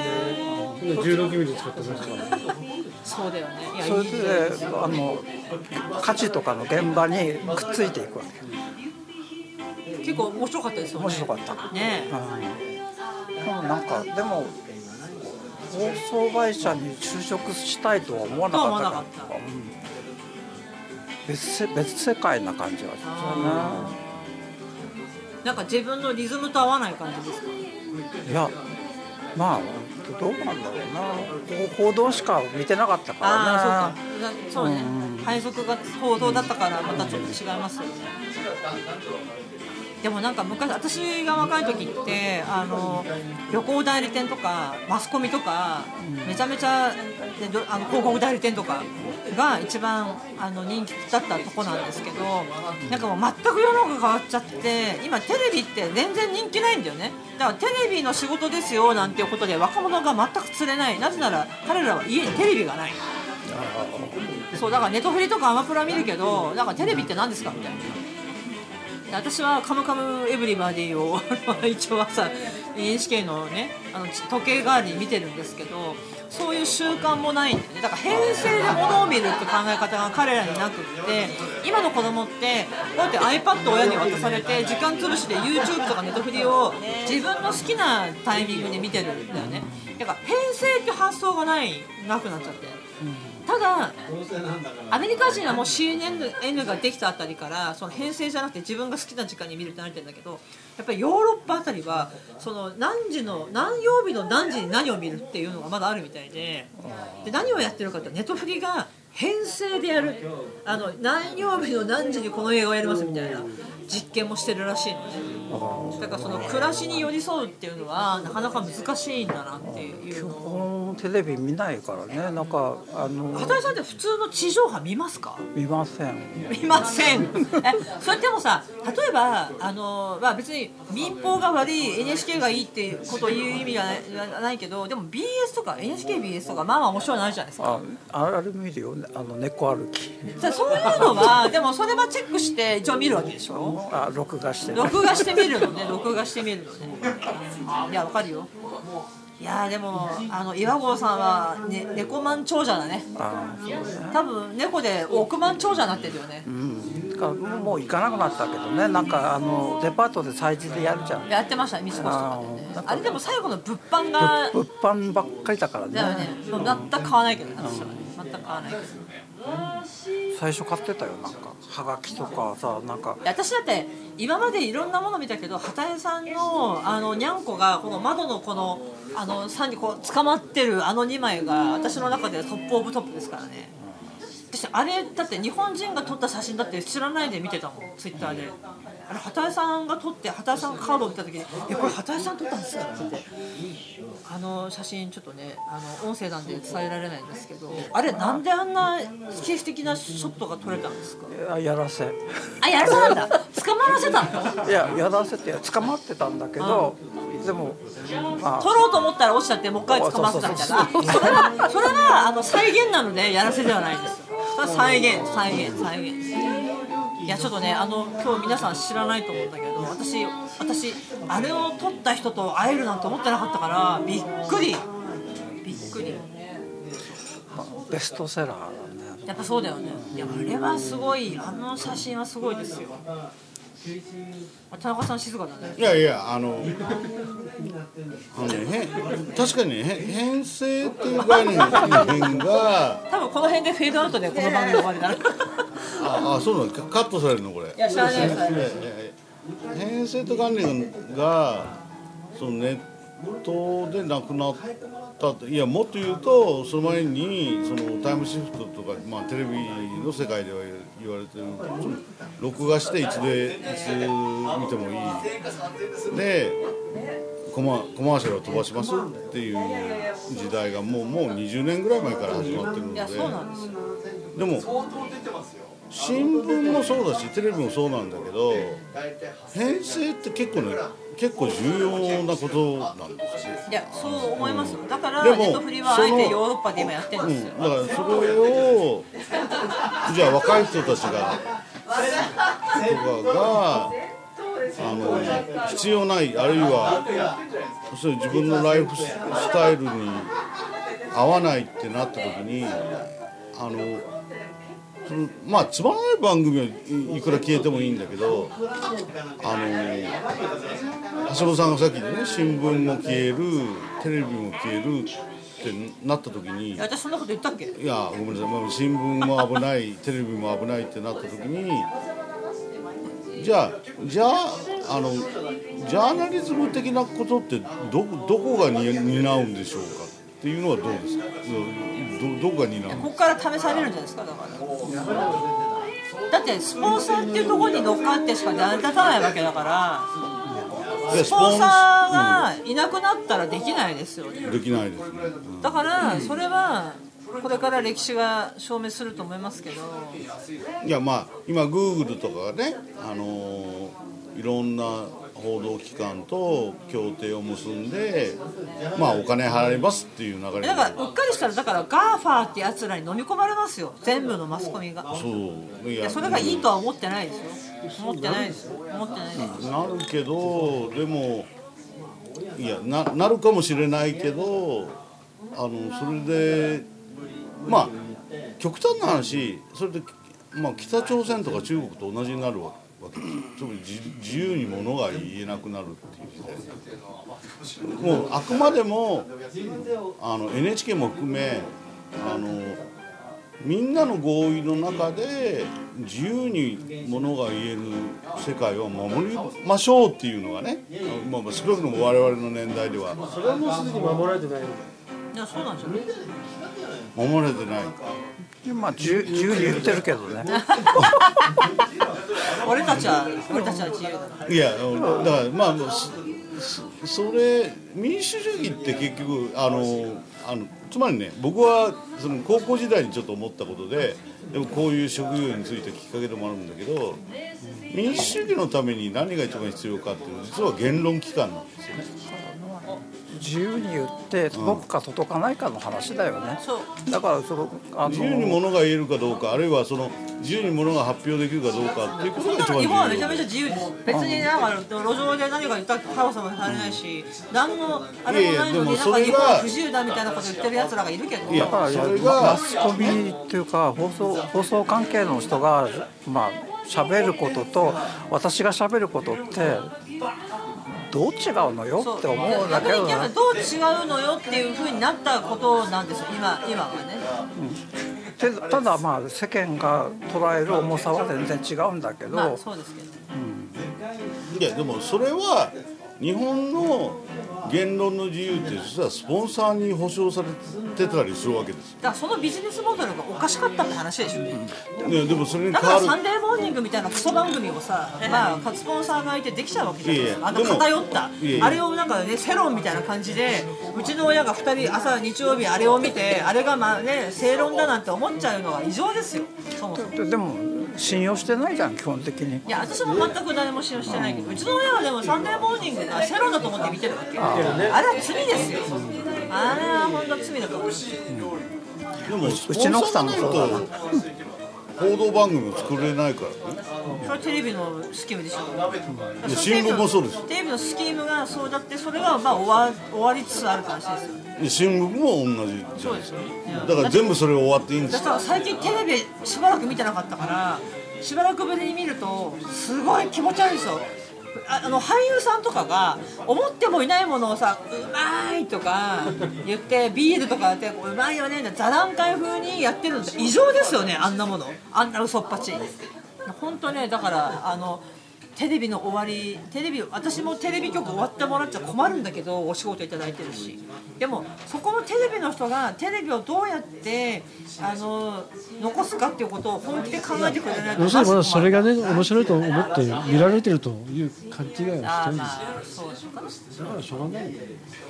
いやテテレビのつまらない番組はさいくら終わってもいいんだけどまあそうねでもマスメディアの役割ってあの基本民主主義のためにあるものだからそれをだってさ経済経済で成り立ってとかそういうふうにねと矛盾しますそれはさだって経済原理でさその儲かってるさ上場企業のスポンサー料でそれを担保するっていうのはそもそもだって何の担保にもならないですよね、こんなのいやだからそれがなくなるとどうなるかっていうと中国やロロシアのいよやうにそれはそんなことになんそれはさ全く性アクセスだよねなんで経済原理で働かなくなったら急にその中共みたいな中国共産党とかロシアみたいな世界になるっていうなん単か純に人ね間を信用してないんだか単純らに有料にすればいいだけのあ話でるすじゃよなくて政権がそうするってことですそれはどうなんだろうねいやそんなのだ私はそ別そに日の本例外を俺は知らないそんなのさ46億円の地球の中でたまたまさそのこの何百年かの人間の中のしかも我々はこの100年ぐらいでさそんな知ってんな口を聞くなよって話だよそれは人間を信用しなさすぎですよねで、うん、いじゃやあそこれはこのこのラジオをね10年後もやりましょう田中さんが言うような悪い社会になるかとまあまあ生きてる生きてるいやいやそうじゃなくてそれはなんか暗い話のようだけどやっぱり民主主義を守るためには民主主義を守るためにはあの儲かってる会社のあの担保したスポンサーが必要ってのはおかしい話ですよそれは。じゃあそれ以外にどいやどこがこ担ん保なすにるねテレビとねラジオとか新聞が強い国ってはっきり言ってもっと言うとないんですよアメリカもフランスもねこんなにマスコミがね田中さんみたいに潤沢にねその退職金もらえるような感じの社員を支えてるっておかしいわけはっきり言ってせ日本世界中の新聞のベスト10の売り上げの半分が日本の新聞ですよだからマスコミが逆に言うとコントロールしてるわけですよこんな国はアメリカもフランスもないいやでも多分ね今俺聞いてて思ったけども多分お金かかかけてニュースを作っていくっていうのは正論だったんだ今までなそれは日本においてですだからそいれやを日常本に識おだいとて思だっってたるののが田か中さんなわけねこれ日本においてだったわけでは多分ないと思うんだけども上場企業のスポンサーに守られて我々はまともなものを発信してるっいてやいでうもところアメリカだって構造的には同じなんじゃない構造的にはだから多分ね一緒だとあ思うので映画見ればみんなタバコ吸ってるのと同じだよいや知らないうちに吸い込まれてるみたいないやそうそういや田中さん反論があったらどうぞいやあの僕は1985年に入社をしましたけどスポンサーに対する配慮は一切なかったですそんなのはあなたがしなくてもテレビ局がしてますからそんなこと当たり前じゃないですかいやいやあのでもいや少なくともスポンサーに対して配慮しなきゃいけいけないっていう考じゃあただトヨタが何かあった時に HBC はトヨタを球団できますかできませんよそんなことはしてきてないですよえあの HBC はできないかもしれないけど系列を超えて HBC の話をしてんだようん系列を超えてやればそれはもう具体例があってそれはまあ理想はそうだけども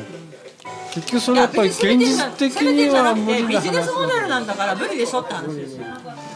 いやそまあまあまあまあその通りかもしれないでもねあのそこにじゃあ守られた仕事を田中さんはしてるんですよまあまあまああのちょっと話を聞いてくださいあの企業の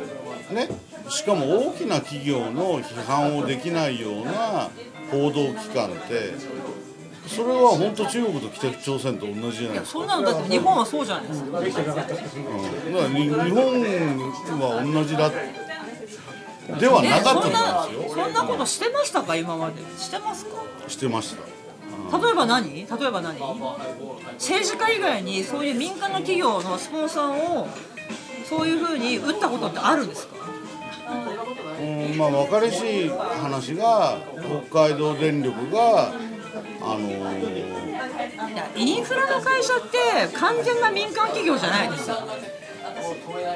やでも大スポンサーですよまあ大スポンサーでそれなじゃあじゃあ話を続きを聞きます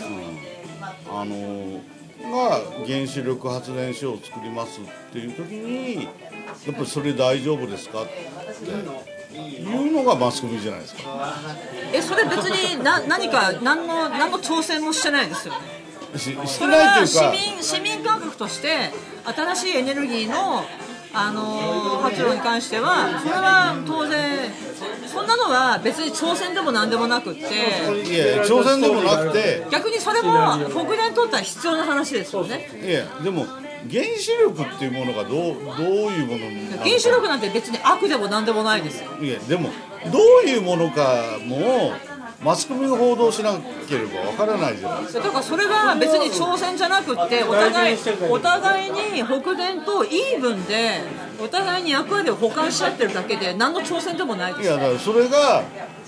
あの福島第一原発の事故では明らかにな福った島第一原発は地震で壊れたんじゃなくって津波で電源が失われたのでそれでたあのその保管できなくなっただけですよねだけじゃないでしょだけって言いだよ方はなだんでけだすよかチェルノブイリと福島は全く事故のレベルが違いますよすっげえつまんねえそれは僕はそうは思わないすげえいや思わないのは勝手だよ私と田中さんは意見が全く合わないですだから結局ね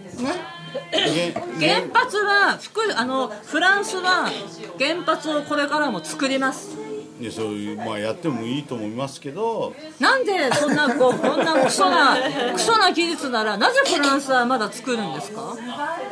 それは人間が愚かだからあフランス人が愚かだってあ話そうです原子力発電が愚かだとは俺も思わない思わないですねいや原発っていろんなパターンがあって、まあ、今までの今だからビル・ゲイツがやろうとしてるのはまた違う技術なんですけど生活もいやいやいやいやなんかそのなんだろう日本の豊かさっていうのは、まあ、日本豊かさってあの飛行機乗ると分かるんだけど、まあ、でん明る豊かな国は明るいんですよね、まあ、はっきり言って元気なので私はね江戸時代みたいな世界に戻る気は全くないし江戸時代は50で死んでるから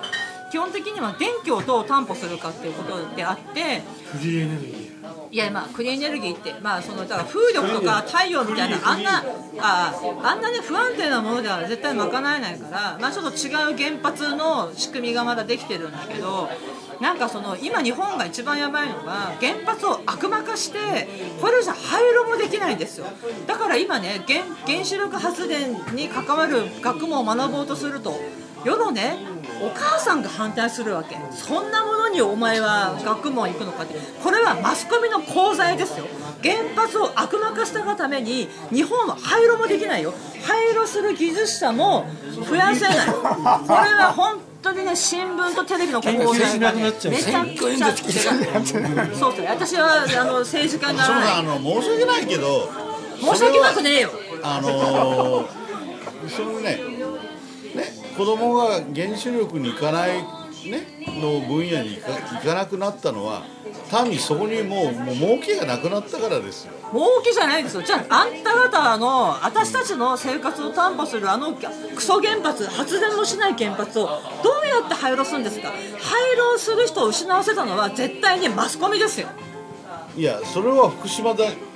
あ第一原福島はだって天災で起こったんだからしょうがないじゃんそれをどうするかは我々全員が考えなきゃいけないのにいやたそだれは単にあれを悪魔化してもうもうほもう東電がクソだ北電がクソだもうねほもう原発がクソだってやったのはテレビと新聞ですよそのせいでや廃炉もできなくなりましたいよやそれははいどうしますかいえそれは違いますよあの違わないうんあのそれはコロナが起こったがために子どもたちあるいは大学生たちが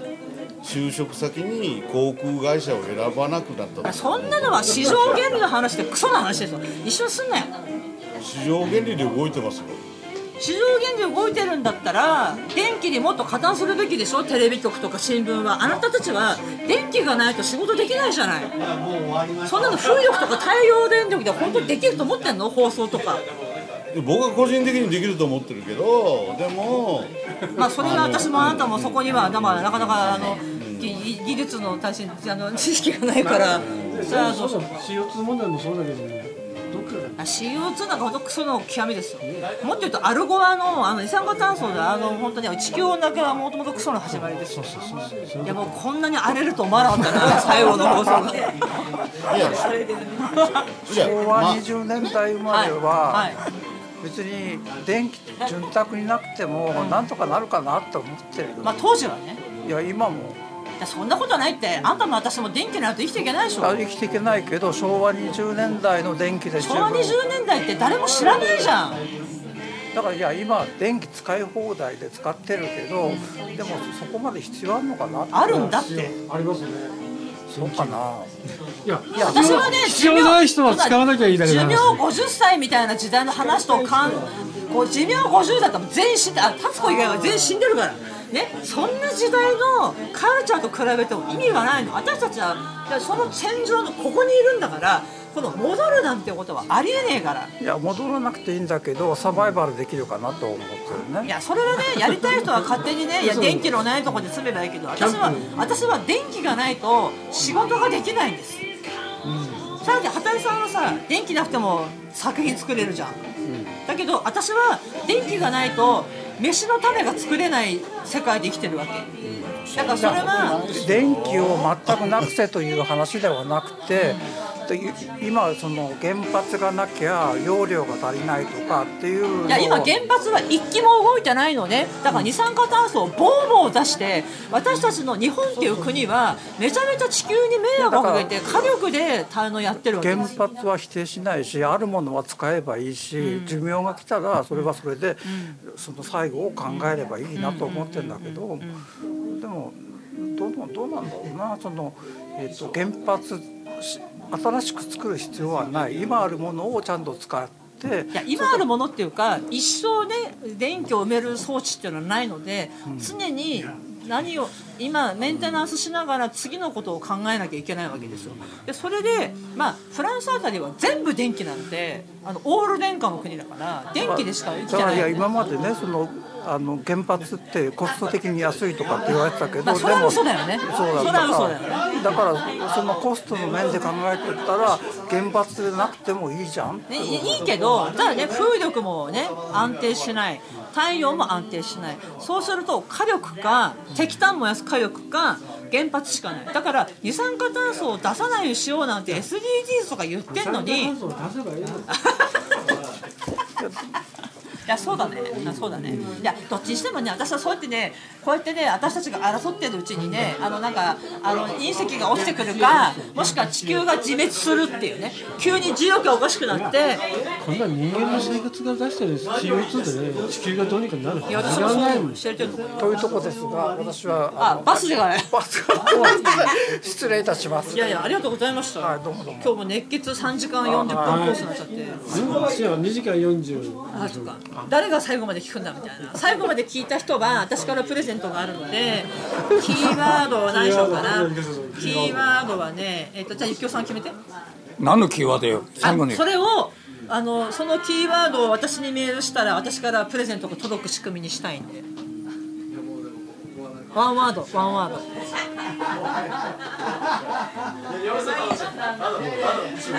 えー、そんなに悩む CD を炊いてるしかないんだよいやそれじゃあなんかあえあえてだからなんかゆきおさんが好きだった人の女の名前にするから ダメだな絶対言わないよなじゃあ田中さん決めてください HBC オッケー、オッケー。素晴らしい。いや、なんか今ね、今なんかそう田中さんのね、自分の仕事に対する愛情を感じて、ちょっとほっこりしました。ありがとうございます。HBC っていうメールを私にくれた人には私からすごくいいものが届きますなんだろう